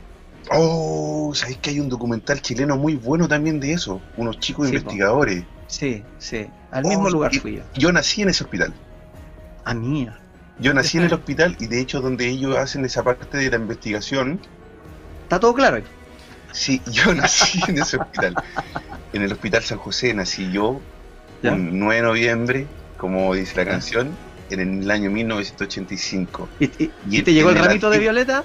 No, no me, no me llegó, me llegó otra cosa. Me llegó un vaso de leche en un, en, en unos plásticos, en un vaso de plástico que, que, que, repartía mi mamá. Y en el, es, pero en el antiguo hospital José, por la parte antigua, obviamente. Sí. En ese entonces, Sí, sí, esa es la parte que tú investigaste, ¿verdad? sí, sí. Ya bueno, cuéntanos. Así los que quieran ver la investigación está en, en www.13.cl Mm. y buscan dentro del programa Bienvenidos, Ex Hospital San José. Yo la verdad, yo como, como, como voy desde la perspectiva de la investigación, voy con un traje de escepticismo bien puesto. Mm. ¿Por qué? Para ir, para que sean los hechos los que me van convenciendo. Para no ir con preconceptos ni con ideas prehechas para confirmarlas. No, muy por el contrario. Voy de manera escéptica, no negacionista, a que los mismos fenómenos me convenzan de lo que está pasando. Ya entrada la investigación, ya había pasado un largo rato, cuando estábamos en un lugar que era que estaba cerca de las la- antiguas lavanderías del hospital. Y andábamos con, con un eh, psíquico argentino que se llama José Luis Caínzo, Sí, un tipo tipo capísimo. Mm. y de repente José Luis estaba explicándonos algo y empieza a toser empieza a dar tos yo digo José Luis ¿estáis bien? ¿estáis enfermo? ¿queréis que repitamos la grabación? no, no dijo estoy bien, estoy bien lo que pasa es que aquí sentí como que como que algo me tomó y, y me dieron ganas de toser yo te dije, claro, aquí, aquí cerca de ahí, en, en la- en el cuarto contiguo, antes eran los dormitorios de los niños que tenían tuberculosis, Ah. ¿cachai? Y él, y él, y él lo sintió. Salimos de ahí y se le quitó la tos inmediatamente. Cruzamos para el frente y nos metimos a un auditorio. Estábamos hablando en el auditorio, al lado de unas puertas grandes que daban a la nada, unas puertas que están selladas, tapiadas. Y estamos conversando y de repente frente a la cámara la puerta es así. Se mueve tres veces. Y está grabado, ¿ah? Mm. aparece, aparece en, la- en- en el programa. Y nosotros saltamos, y ¿qué pasó? Y, y se van los productores del canal, da la vuelta por si acaso había algún chistoso viéndonos la puerta del otro lado. Mm. Y dice él que detrás de esa puerta hay un pasillo de 20 centímetros de ancho donde no puede entrar nadie. Mm. Entonces Sí. ya ahí yo, ahí yo ya estaba medio espirituado. Yo dije aquí, aquí esto, esto yo no lo puedo explicar. Antes de irnos, nos fuimos al lugar donde se hizo el reality show de Carlos Pinto. Sí, El reality ese que era en un lugar embrujado, ¿te acordáis? sí, que de Que había- ese reality había- se hizo dentro del Hospital San José también. Ese mismo, y que, y que había que pasar la noche, y que los que Mm. pasaban la noche iban quedando clasificados, Mm. y que se llenó de fenómenos paranormales. Eh, fue pero increíble. Y estábamos en un lugar en que era una sala como, como de espera, y vamos caminando, y a la persona encargada del hospital se le olvida que había una alarma. Entonces llegamos a un lugar, ¡pum! se prende la luz y suena la alarma, ¡ah, ya vamos, vamos! Empezamos a retroceder. Y nuevamente José Luis Caínzo dice, ¿sabes que aquí siento una presencia? Dice, aquí siento que hay alguien más que nosotros.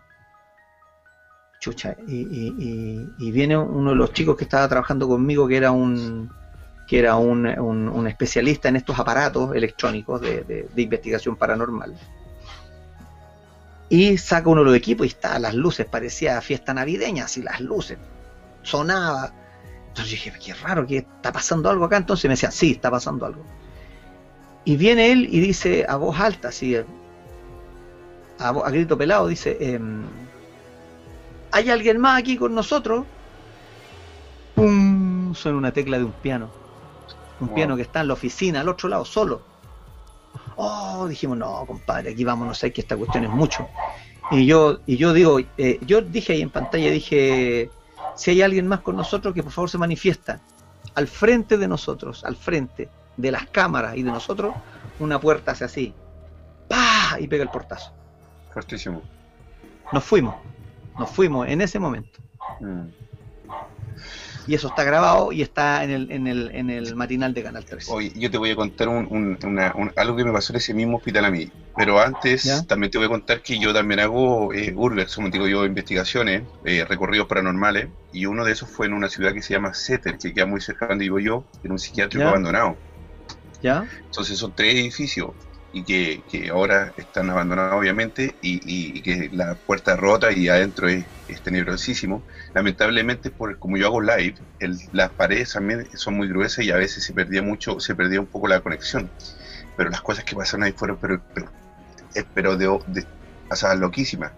Subo al segundo piso, como a la parte donde había como, eh, en ese entonces también había un piano, me, me, me recordé por el piano, que era como un, un, como un gimnasio, como algo así, o la parte, me imagino que anda así en rehabilitación o algo. Y en el piso había una estrella, esta estrella que usan para hacer... Eh, un pentagrama. Eh, pentagrama. Y habían velas. Habían velas, estaba, estaba todo preparado yo con un poco de escepticismo y obviamente también el, en el momento y, y, y la y, y, el la adrenalina prendí las velas ¿Ya? prendí las velas yo tengo un medidor de electromagnetismo que no, que no me ha servido nunca porque las dos veces que lo ocupo en, en investigaciones se, se, prende al máximo. No sé si es porque no funciona o por las luces o por los focos de mi cámara quizás puede ser no tengo no, idea. no, no ni por las luces ni por los focos es porque te encontráis con algo que tiene mucho electromagnetismo vais a tener que investigar. Lo, loquísimo. O sea loquísimo mira Freddy y hice justamente le comentaba yo a mi compañero Kalitroski que cuando llegué a la casa hice el mismo hice la, el, el mismo ejercicio de prender el, el equipo de electromagnetismo con los mismos focos y todo, y no, se, y no subía. Pero cuando estuve en el cementerio, el último, la última investigación que fue hace dos semanas, que, que Carlitos que la estaba siguiendo a través del, del live, al máximo. Al máximo. Todo el recorrido. Que después la apago, porque al final lo apago, porque me digo yo, esta está no está funcionando, está, perdón, esta, esta máquina no está funcionando, no, eh, no, algo, algo está fallando. Y me pasó también lo mismo en el locario. Bueno, lo que te quería contar del Hospital San José, yo, yo a mí me operaron cuando yo tenía por lo menos, más o menos como siete años, que me acuerdo, en el hospital antiguo, donde mismo también así. Yo siempre me acuerdo que estoy, eh, hay un niño al lado mío con el que yo conversé de la operación, de que, que me iba a operar y todo. Me llevan a la operación y me acuerdo que siempre venía una señora, una enfermera, con un jarrito de leche que nos repartía leche ¿Ya? en un vasito. Y ella nos ¿Ya? reparte la leche y se va. Cuando me traen de la operación, pregunto por este niño. Y me dijeron, los me decían, no, que es que de quién estás hablando si ya he estado, eh, eh, en esta habitación tú estás solo, acá nunca, nunca vi nunca hubo otro niño. Oh, no. Y tenía siete años. Entonces yo le contaba después yo a mi mamá, mamá, ¿sabes que yo había un niño que... No, hijo, si te, lo dicen ellos que en el hospital están diciendo que estuviste solo es porque estás solo, de que es tu imaginación. Obvio. Y hasta el día de hoy, nunca, nunca, nunca supe qué pasó.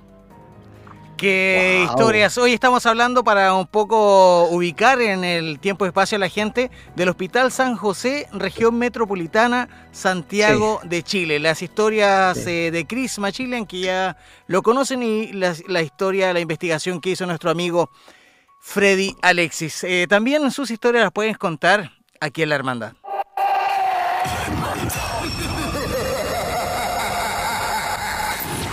WhatsApp más 467-0406-4216.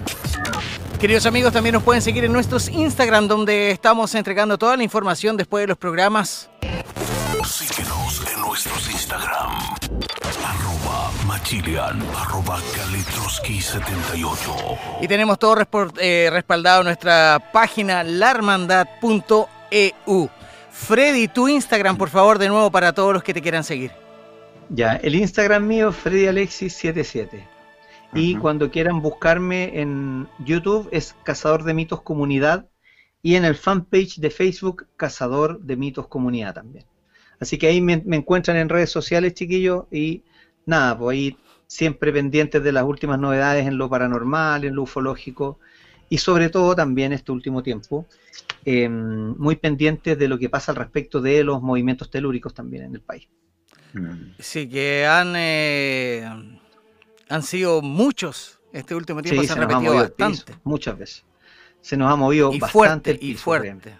Y fuerte. Como, como siempre, sí, realmente, ¿no? Chile igual es un país te- telúrico con... con... Sí, pues, súper sísmico, pero el, el tema está en que ahora ha sido muchos en un lapso de tiempo muy, Muy corto. corto, claro. ¿Y, y tú estás investigando o tú estás... ¿Qué, qué, qué estás haciendo? Porque, ¿Por qué estás tan pendiente? ¿Tú piensas que puede ser por algún tipo de... Obviamente, el cambio climático? ¿Cuál- ¿Qué, qué- qué es lo que piensas Claro, tú? claro. Lo, que pasa es que uno tiene que estar pendiente también porque si puede dar alguna información que ayude a, sal- a salvar, aunque sea una vida, hay que darla. Mm. ¿Cachai? Una- Es- hay, hay que estar ahí al pendiente. Ustedes saben, pues ustedes un han compromiso vivido en. Chile, entonces, claro. Ustedes han vivido en Chile y saben que aquí el día que se larga es sin aviso. Claro. No, No, no, no, una- un temblor nunca avisa. De hecho, Eh, uno de los más fuertes que fue en el 2010, creo que fue, yo estaba en- yo vivía en México, pero me acuerdo que fue en la madrugada, que pasó creo que como a Sí, las 3 de la madrugada, Sí, pilló a a las 3 y media. las 3 y media de la madrugada. durmiendo. El No, 7.7, estaban no, todos durmiendo, 8,1, ¿no? 8, 8-1. 8 Más 8-1. fuerte. No, 8.8 Sí, no, creo fue. que era, ¿no? ¿No? Espérate, 8-8, sí, 8-8. fue uno, fue uno de los más fuertes. Sí, el 8.8. El- Mm. poquito para Valdivia, Valdivia fue 9.0, ¿no? No, el de Valdivia fue 10. 10. El de Valdivia fue el, terrem- el terremoto más grande de la historia de la humanidad. Sí, sí. Porque fueron 60 terremotos que ocurrieron al mismo tiempo.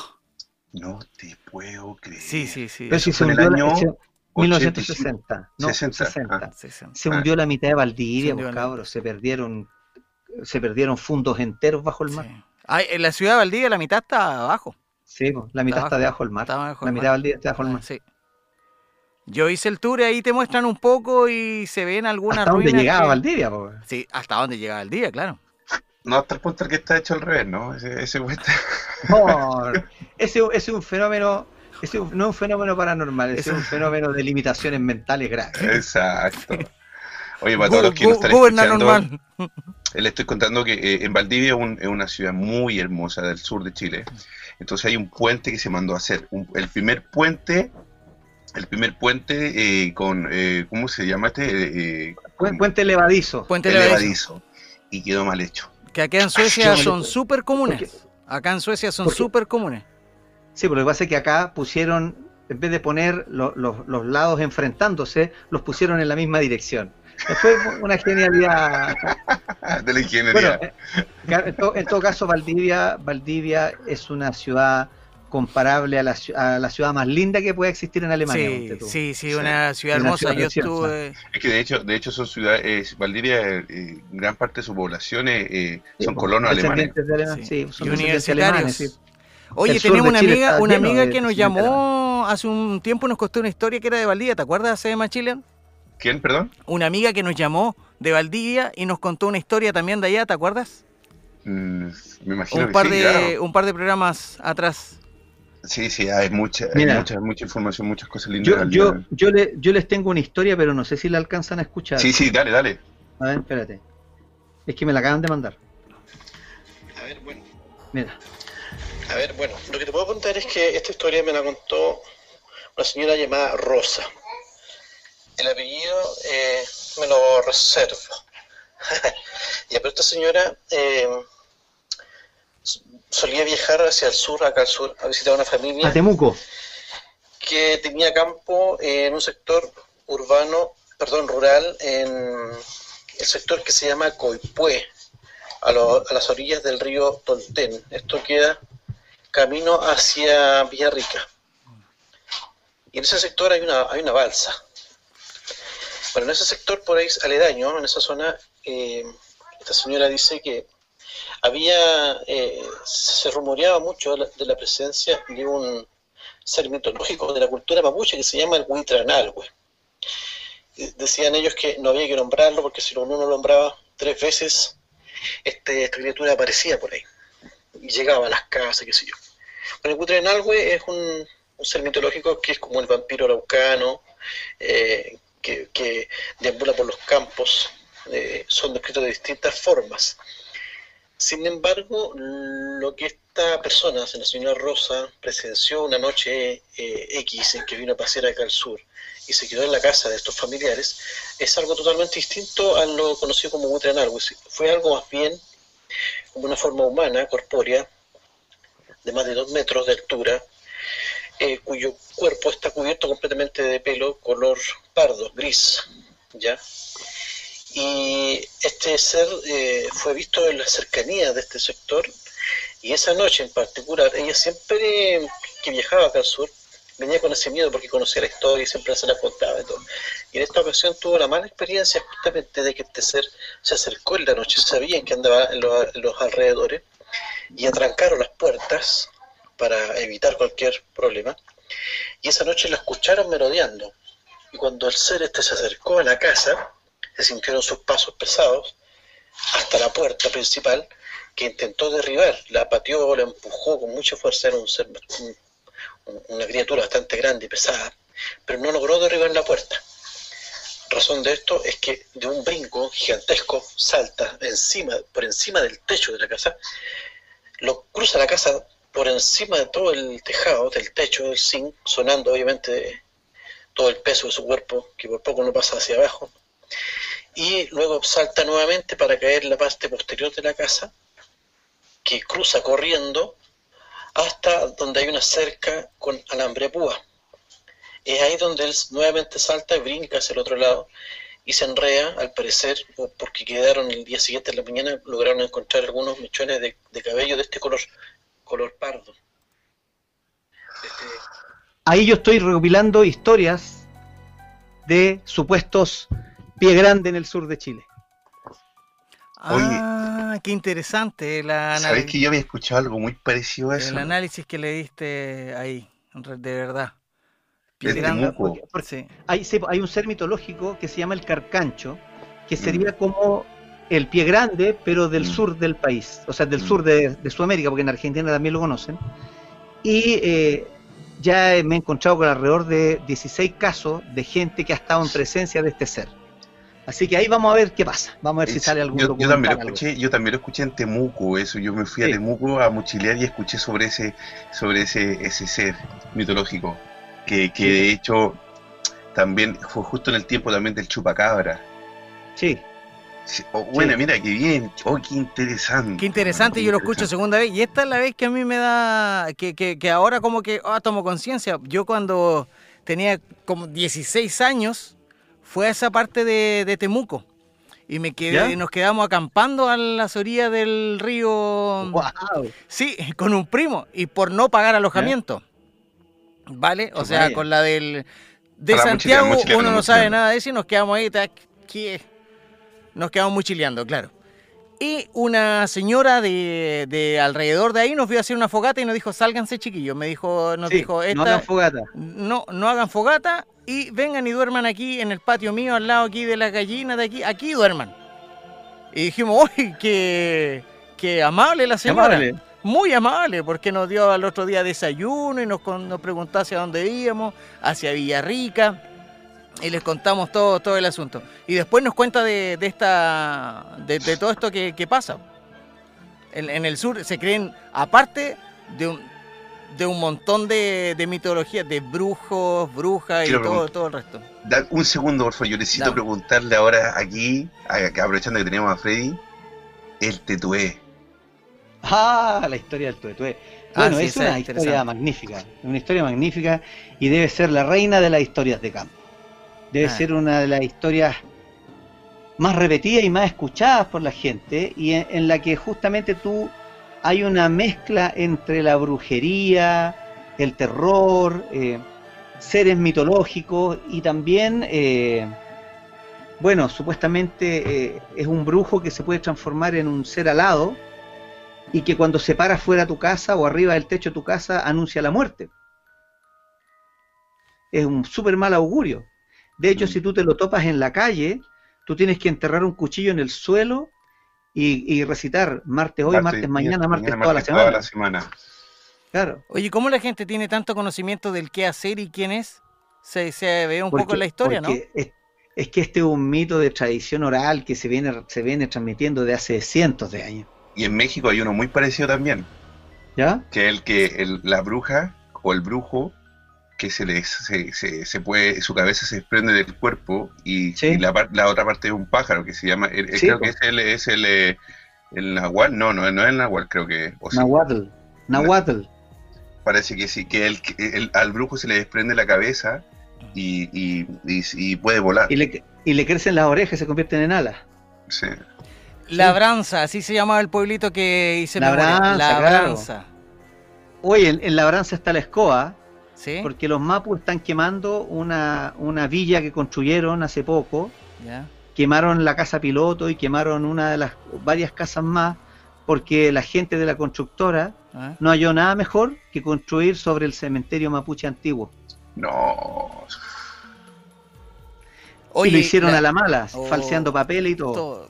Labranza. como, mu- como muchas partes muchas cosas que se hacen también en Chile lamentablemente En cuando Sobre llegan- todo en ese sector. Cuando uno dice Sobre las noticias eh, chilenas, disculpa Cris que, que te diga, es tan difícil explicarle la magnitud de cómo pasan a llevar los derechos de todos que mis No, compañeros suecos o europeos le hace difícil entender eso. Dicen, pero ¿cómo si las leyes dicen? Sí, pero las leyes dicen una cosa y hacen otra. Les cuesta mucho entender esa parte.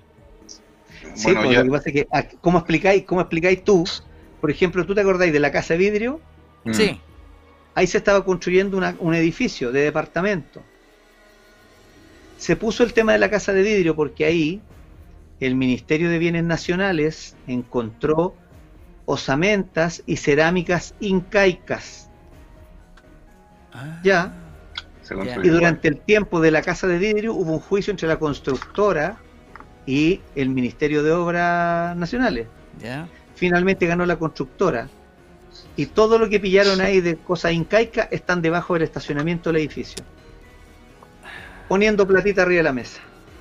Lamentablemente, como que no, no estamos saliendo un poco del tema, pero pero eh, pero quiero también dar, eh, eh, a mí me, me, me, me molesta y me produce dolor también, ah, porque sabes que cuando yo estuve en Temuco recorriendo, mochileando, hablé con mucha gente que eh, mapuches también que, que habían perdido sus terrenos y había pasado por también por una parte de, del no saber leer Sí, po. del no saber leer, le hacían firmar contratos de que, sus, que vendían sus terrenos o le compraban sus terrenos por un peso, dos pesos, o sea, estamos hablando de nada de dinero, o sea, estamos hablando de lo que ni Por siquiera eso- un pan.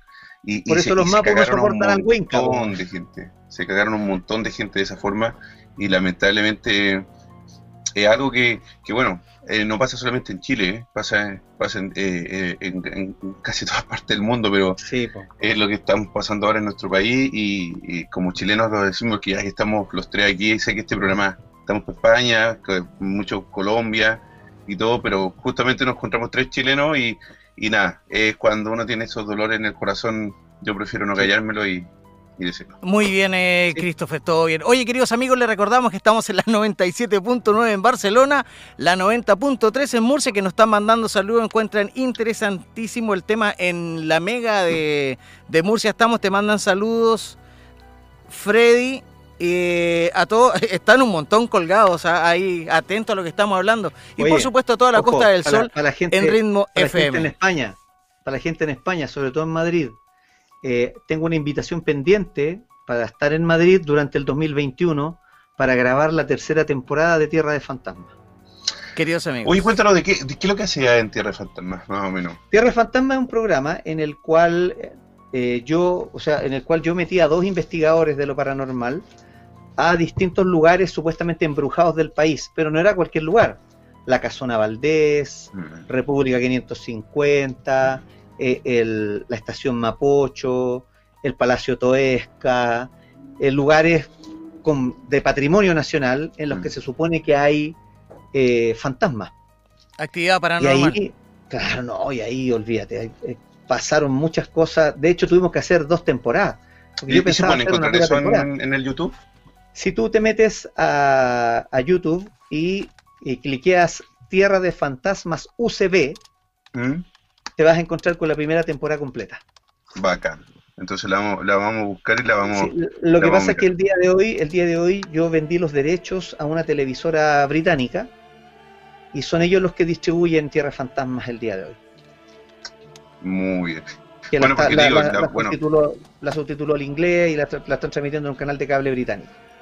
Qué bien, porque mira, te cuento, nosotros, aparte de, de- de estar a través de la radio en España, tenemos muchos, muchos amigos de Chile y de Colombia también, obviamente, que, que son amantes de lo paranormal, que son seguidores de, de, de mis recorridos y son súper, súper, súper eh, activos en todo el tema de lo que es paranormal. Hemos tenido acá medios, hemos tenido brujos, eh, en nuestro programa eh, hace el cuando fue el martes estuve hablando con una medium que me dice oye estoy así contigo Freddy como hablando contigo con ella y me dice al lado tuyo hay una luz yo claro, ahí te dejan así como, oh, ¿qué hago? sí y ahí empezó a comentar y me, me, me- más o menos me dio unas descripciones el día el domingo anterior ¿Mm?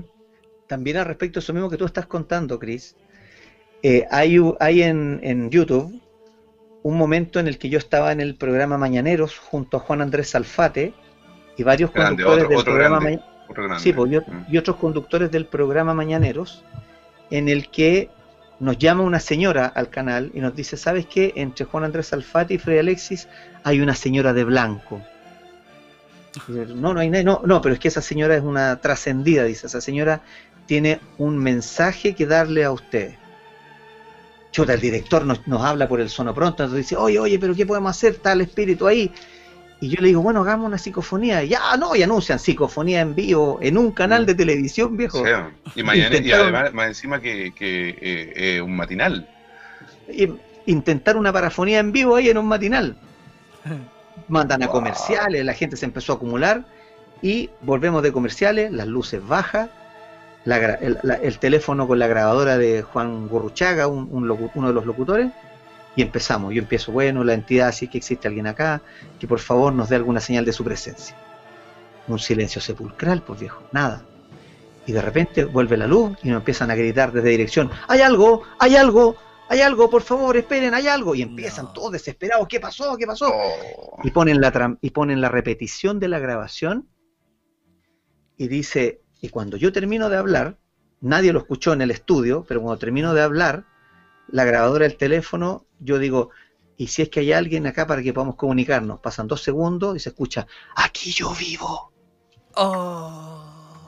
y eso está y eso está en, en YouTube está levantado en YouTube y lo pueden ver ah, lo vamos a cualquiera que quiera ver que busque Pero por psicofonía en mañanero y ahí lo Mira, van lo voy a ver, poner, lo voy a buscar, lo voy a grabar, lo voy a poner, lo voy a poner en la historia para, para que, para que Sí. la gente lo, lo, lo voy a poner en la historia de mi Instagram. Que- A mí me pasó algo muy vean. parecido. Yo estuve, pasé la noche en una cabaña eh, al medio del bosque, una cabaña pero terrorífica, que, que también después me empezaron a escribir gente en, en- en Medium que decían que habían dos niños conmigo en esa cabaña. ya Bueno, Resulta que dejé la grabación, la grava- eh, mi, una de las cámaras las dejé en el, la azotea de esta cabaña. Pongo la, pongo las- la cámara pongo la- con una lámpara eh, mm, eh, apuntando a una pelota, a un juguete de bebé y unas cosas que habían ahí en la azotea y me voy. Y después cuando empiezo a revisarla, esta que también está en mi Instagram, están todas las psicofonías, se escuchan pero palabras pero perfectas en sueco, así, ¿dónde estás?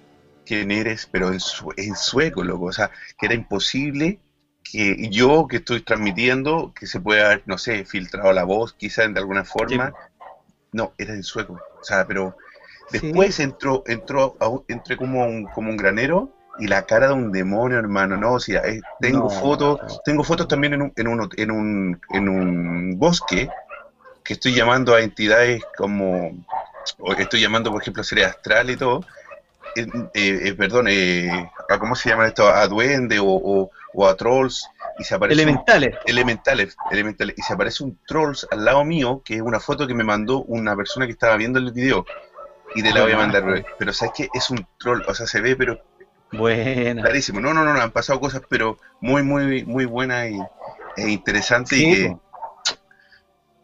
gustan Queridos mucho. amigos, les recordamos que estamos en la hermandad.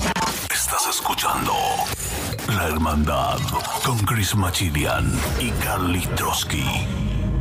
Todas sus inquietudes, sus comentarios, sus saludos lo pueden mandar a este WhatsApp. WhatsApp más 467-0406-4216. Nos encontramos con nuestro amigo Freddy Alexis, del cual nos está dando una charla de paranormal, de eh, ovnis, eh, de actividad. Y, pf, ¿Qué no sabe este hombre? ah? Hay que preguntarle solamente física cuántica y yo creo que también nos enseña de igual manera. Te, Algo, algo, algo sé. te damos las gracias de, de antemano y estamos eh, repasando las eh, recorridos de nuestro compañero Machilian. mira, que me llegó un mensaje de texto, perdón, perdón que te interrumpa, Galito, me llegó un mensaje de no texto importa, que me estoy dice que, por acostumbrado. favor, antes que antes que termine el eh, Freddy le quiere preguntar si sabe algo del HARP h.a.r.p HARP Sí, el proye- Es decir- proyecto HARP, eh, bueno, ahí eh, supuestamente este proyecto HARP está, estaba primero, eh, eh, primero eh, hecho como para, hacer experimentación sobre energía, distintos tipos de energía. Pero ocurre que el, programa de investigación activa de la au- aurora de alta frecuencia, que así se llama en español, se dice que ha sido utilizado varias teorías de la conspiración lo aseguran, que ha sido utilizado como máquina para modificar y controlar el clima y el tiempo.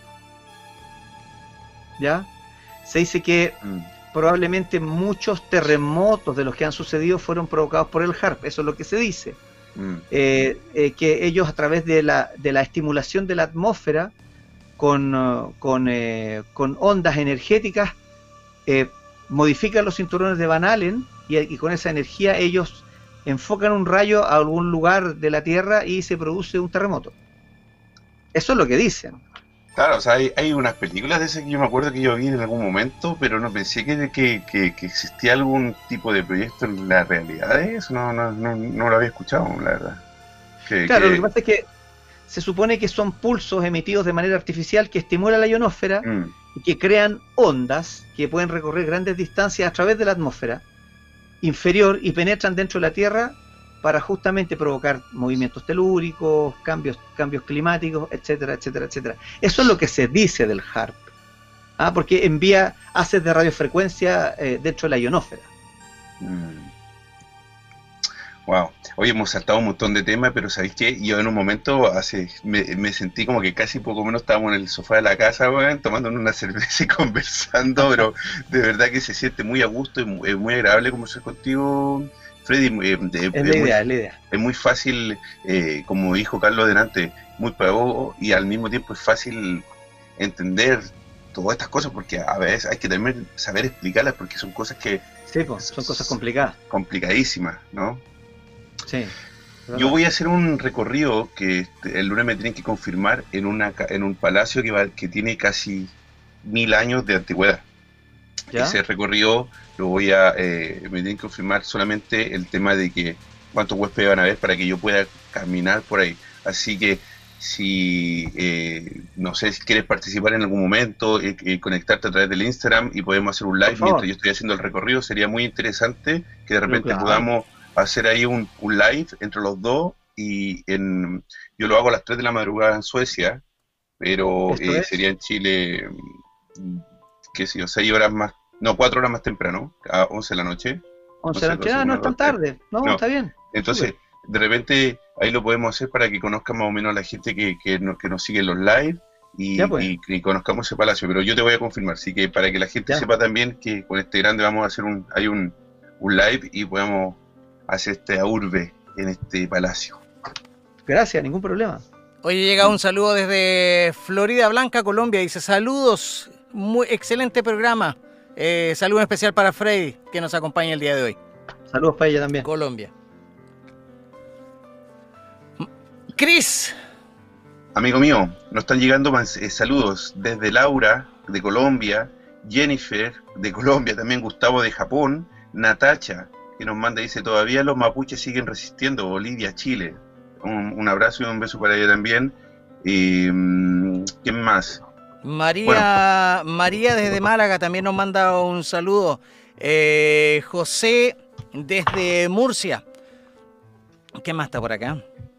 En realidad no, no hemos revisado mucho el teléfono, No, no, no, no, chicos. Hemos estado bastante flojos el día de hoy, aparte que Machilan emocionado no me deja poner ni las cuñas, no me deja a- a- hacer mi trabajo. No Así que ahora tiempo. vamos directamente a dar el tiempo. WhatsApp del día. de hoy. No hay tiempo. WhatsApp más 467-0406-4216. Síguenos en nuestros Instagram. Arroba Machilian, arroba Kalitroski78. Oye, Freddy, por favor, una vez más, repítenos tu Instagram y cómo te podemos encontrar en YouTube también, por favor. Ya mira, pueden buscarme arroba FreddyAlexis77, también me pueden encontrar como Cazador de Mitos Comunidad en YouTube y a través del Facebook fanpage Cazador de Mitos Comunidad. Ahí está, queridos amigos, para seguir a nuestro maestro el día de hoy. Machilian, ¿para cuándo era el siguiente recorrido? Que ya nos dejaste así, yo no sabía esto. No, eh, A mí me prometió llevarme, me iba a llevar a un, a, un, a un recorrido, todo pagado. Y ahí quedamos. Pero, ¿a dónde vamos ahora?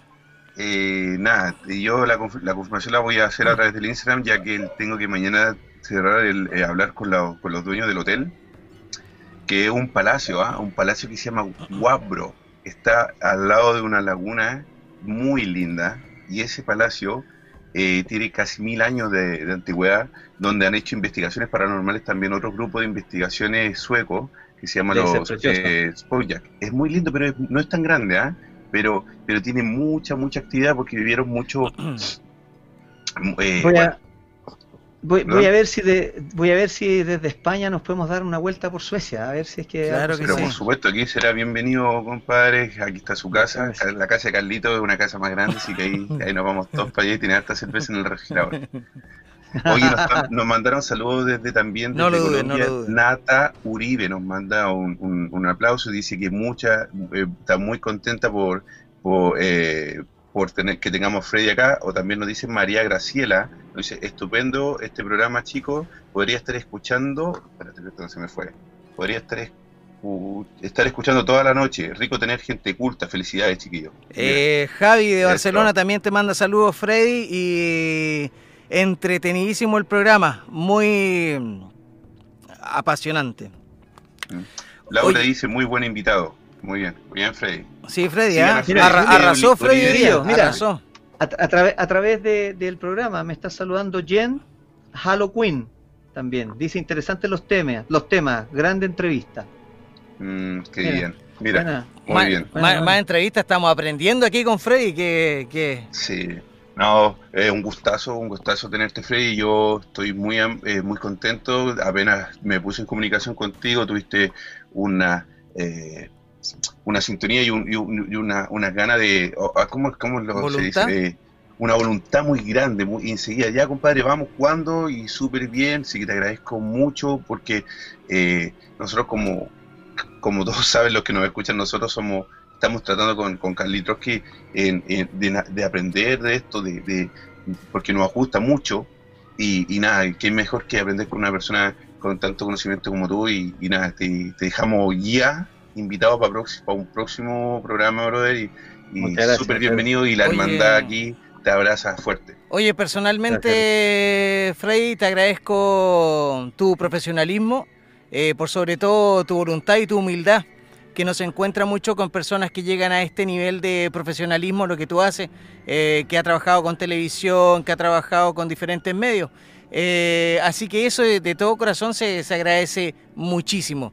Eh, compartir tu Oye, tiempo con nosotros y decirlo que tu participación fue prácticamente voluntaria, porque aquí a los invitados no, le, no, le- no les pagamos. ¿Ah? Ni a, Decirlo ni a los Oye.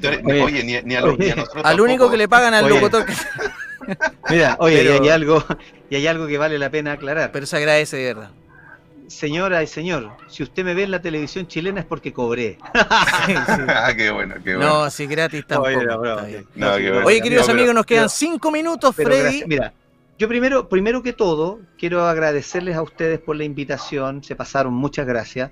Segundo, quiero mandar, si, si estas ondas eh, a través del internet y de la radio llegan a Suecia, un saludo para Pontus, para Mats, para Luna y Jorge, que están allá en Suecia. Y Napo, que también les avisé el programa, así que lo van a ver seguramente a través de- del internet o de alguna manera se van a conectar. En Spotify bueno. también subimos los programas, así que después Freddy, Ah, bueno. tú también lo puedes subir a tu canal. Yo terminando el programa, y nosotros lo, lo- subimos como podcast a. Spotify. Yo como, yo como heavy metalero de tomo y lomo, Eh, Te vamos a tener no por tengo acá. entonces. Spotify, odio Spotify, así que yo nada con Spotify. Yo, compadre, para mí, como, como buen heavy metal de la vieja escuela, si no es en físico, no. Ah, Si no, es sí, si no el CD. ¿Ah? El CD o el USB, ¿a cuál No, le no. vinilo, cassette Ah. o CD. Ah, vinilo, Si vinilo. no, o sea, se no. escucha, se escucha bien, bien, bien, bien. Sí, pues sí, sí, sí. Eh, Pero algún, algún día quizás me El meteré a carnet, Spotify. el can- la cédula de identidad, Freddy, ahí se te cayó, Sí, pero... ah. Oye, pero si todos los años de estudio tienen que Sí, tener yo un... soy de- Yo soy de los 13 millones, vos, compadre. Sí, 77, Sí, 43 años. Ah, mira, también Sí. ese también tiene... Anda por ahí, parece. Anda por ahí. Sí, sí, 78. Es que- Bueno, me acordaste pa- para repetirle el Instagram es- a nuestros es más amigos. chico, es más chico. Yo les puedo decir padre, entonces. Síguenos en nuestros Instagram. Machilian, arroba Kalitroski78. Ahí están los Instagram donde nos pueden seguir, queridos amigos, y por supuesto a Freddy en su Instagram, por favor. arroba FreddyAlexis77 y acuérdense en el YouTube Cazador de Mitos Comunidad, fanpage de Facebook idéntico, Cazador de Mitos Comunidad. Muchas gracias, Freddy. Oye, llegamos casi al final del programa, ya tuvimos tiempo para... Nunca teníamos tiempo para despedir a la gente. Este día sí. Muchísimas gracias. Cris, tus palabras. Nada, Freddy, yo un gusto, primero que todo, tenerte en, la hermandad. Segundo, poder tener la, eh, el privilegio de, preguntarte y, poder escucharte, brother. Eh, un abrazo gigante para Chile con mucho, mucho cariño, Freddy. Esperemos que, que no sea la primera ni la última vez. Eh, ya te dejé enganchado también para el, recorrido de Instagram. Sí. Y nada, muchísimas gracias por, como dijo Carlito, eh, por tu humildad, por tu, por tu buena onda y por tu, por tu ganas de, de enseñar, bro, que eso es lo interesante. Y nada, de seguro que te ganaste muchos seguidores de Colombia, Oye, de lo que España, y, y, nosotros ya nos teníamos ya aquí a Carlitos con los ojitos brillositos, ¿ah?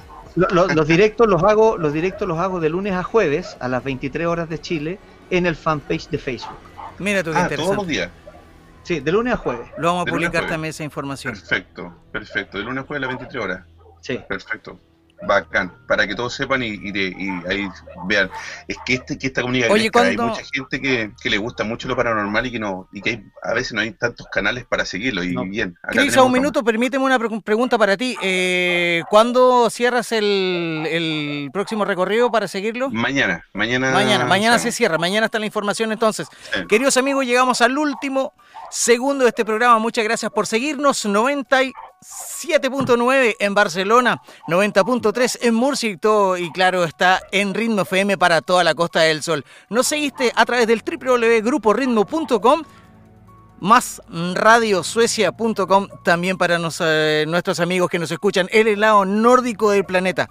Nos despedimos. Esto fue La Hermandad.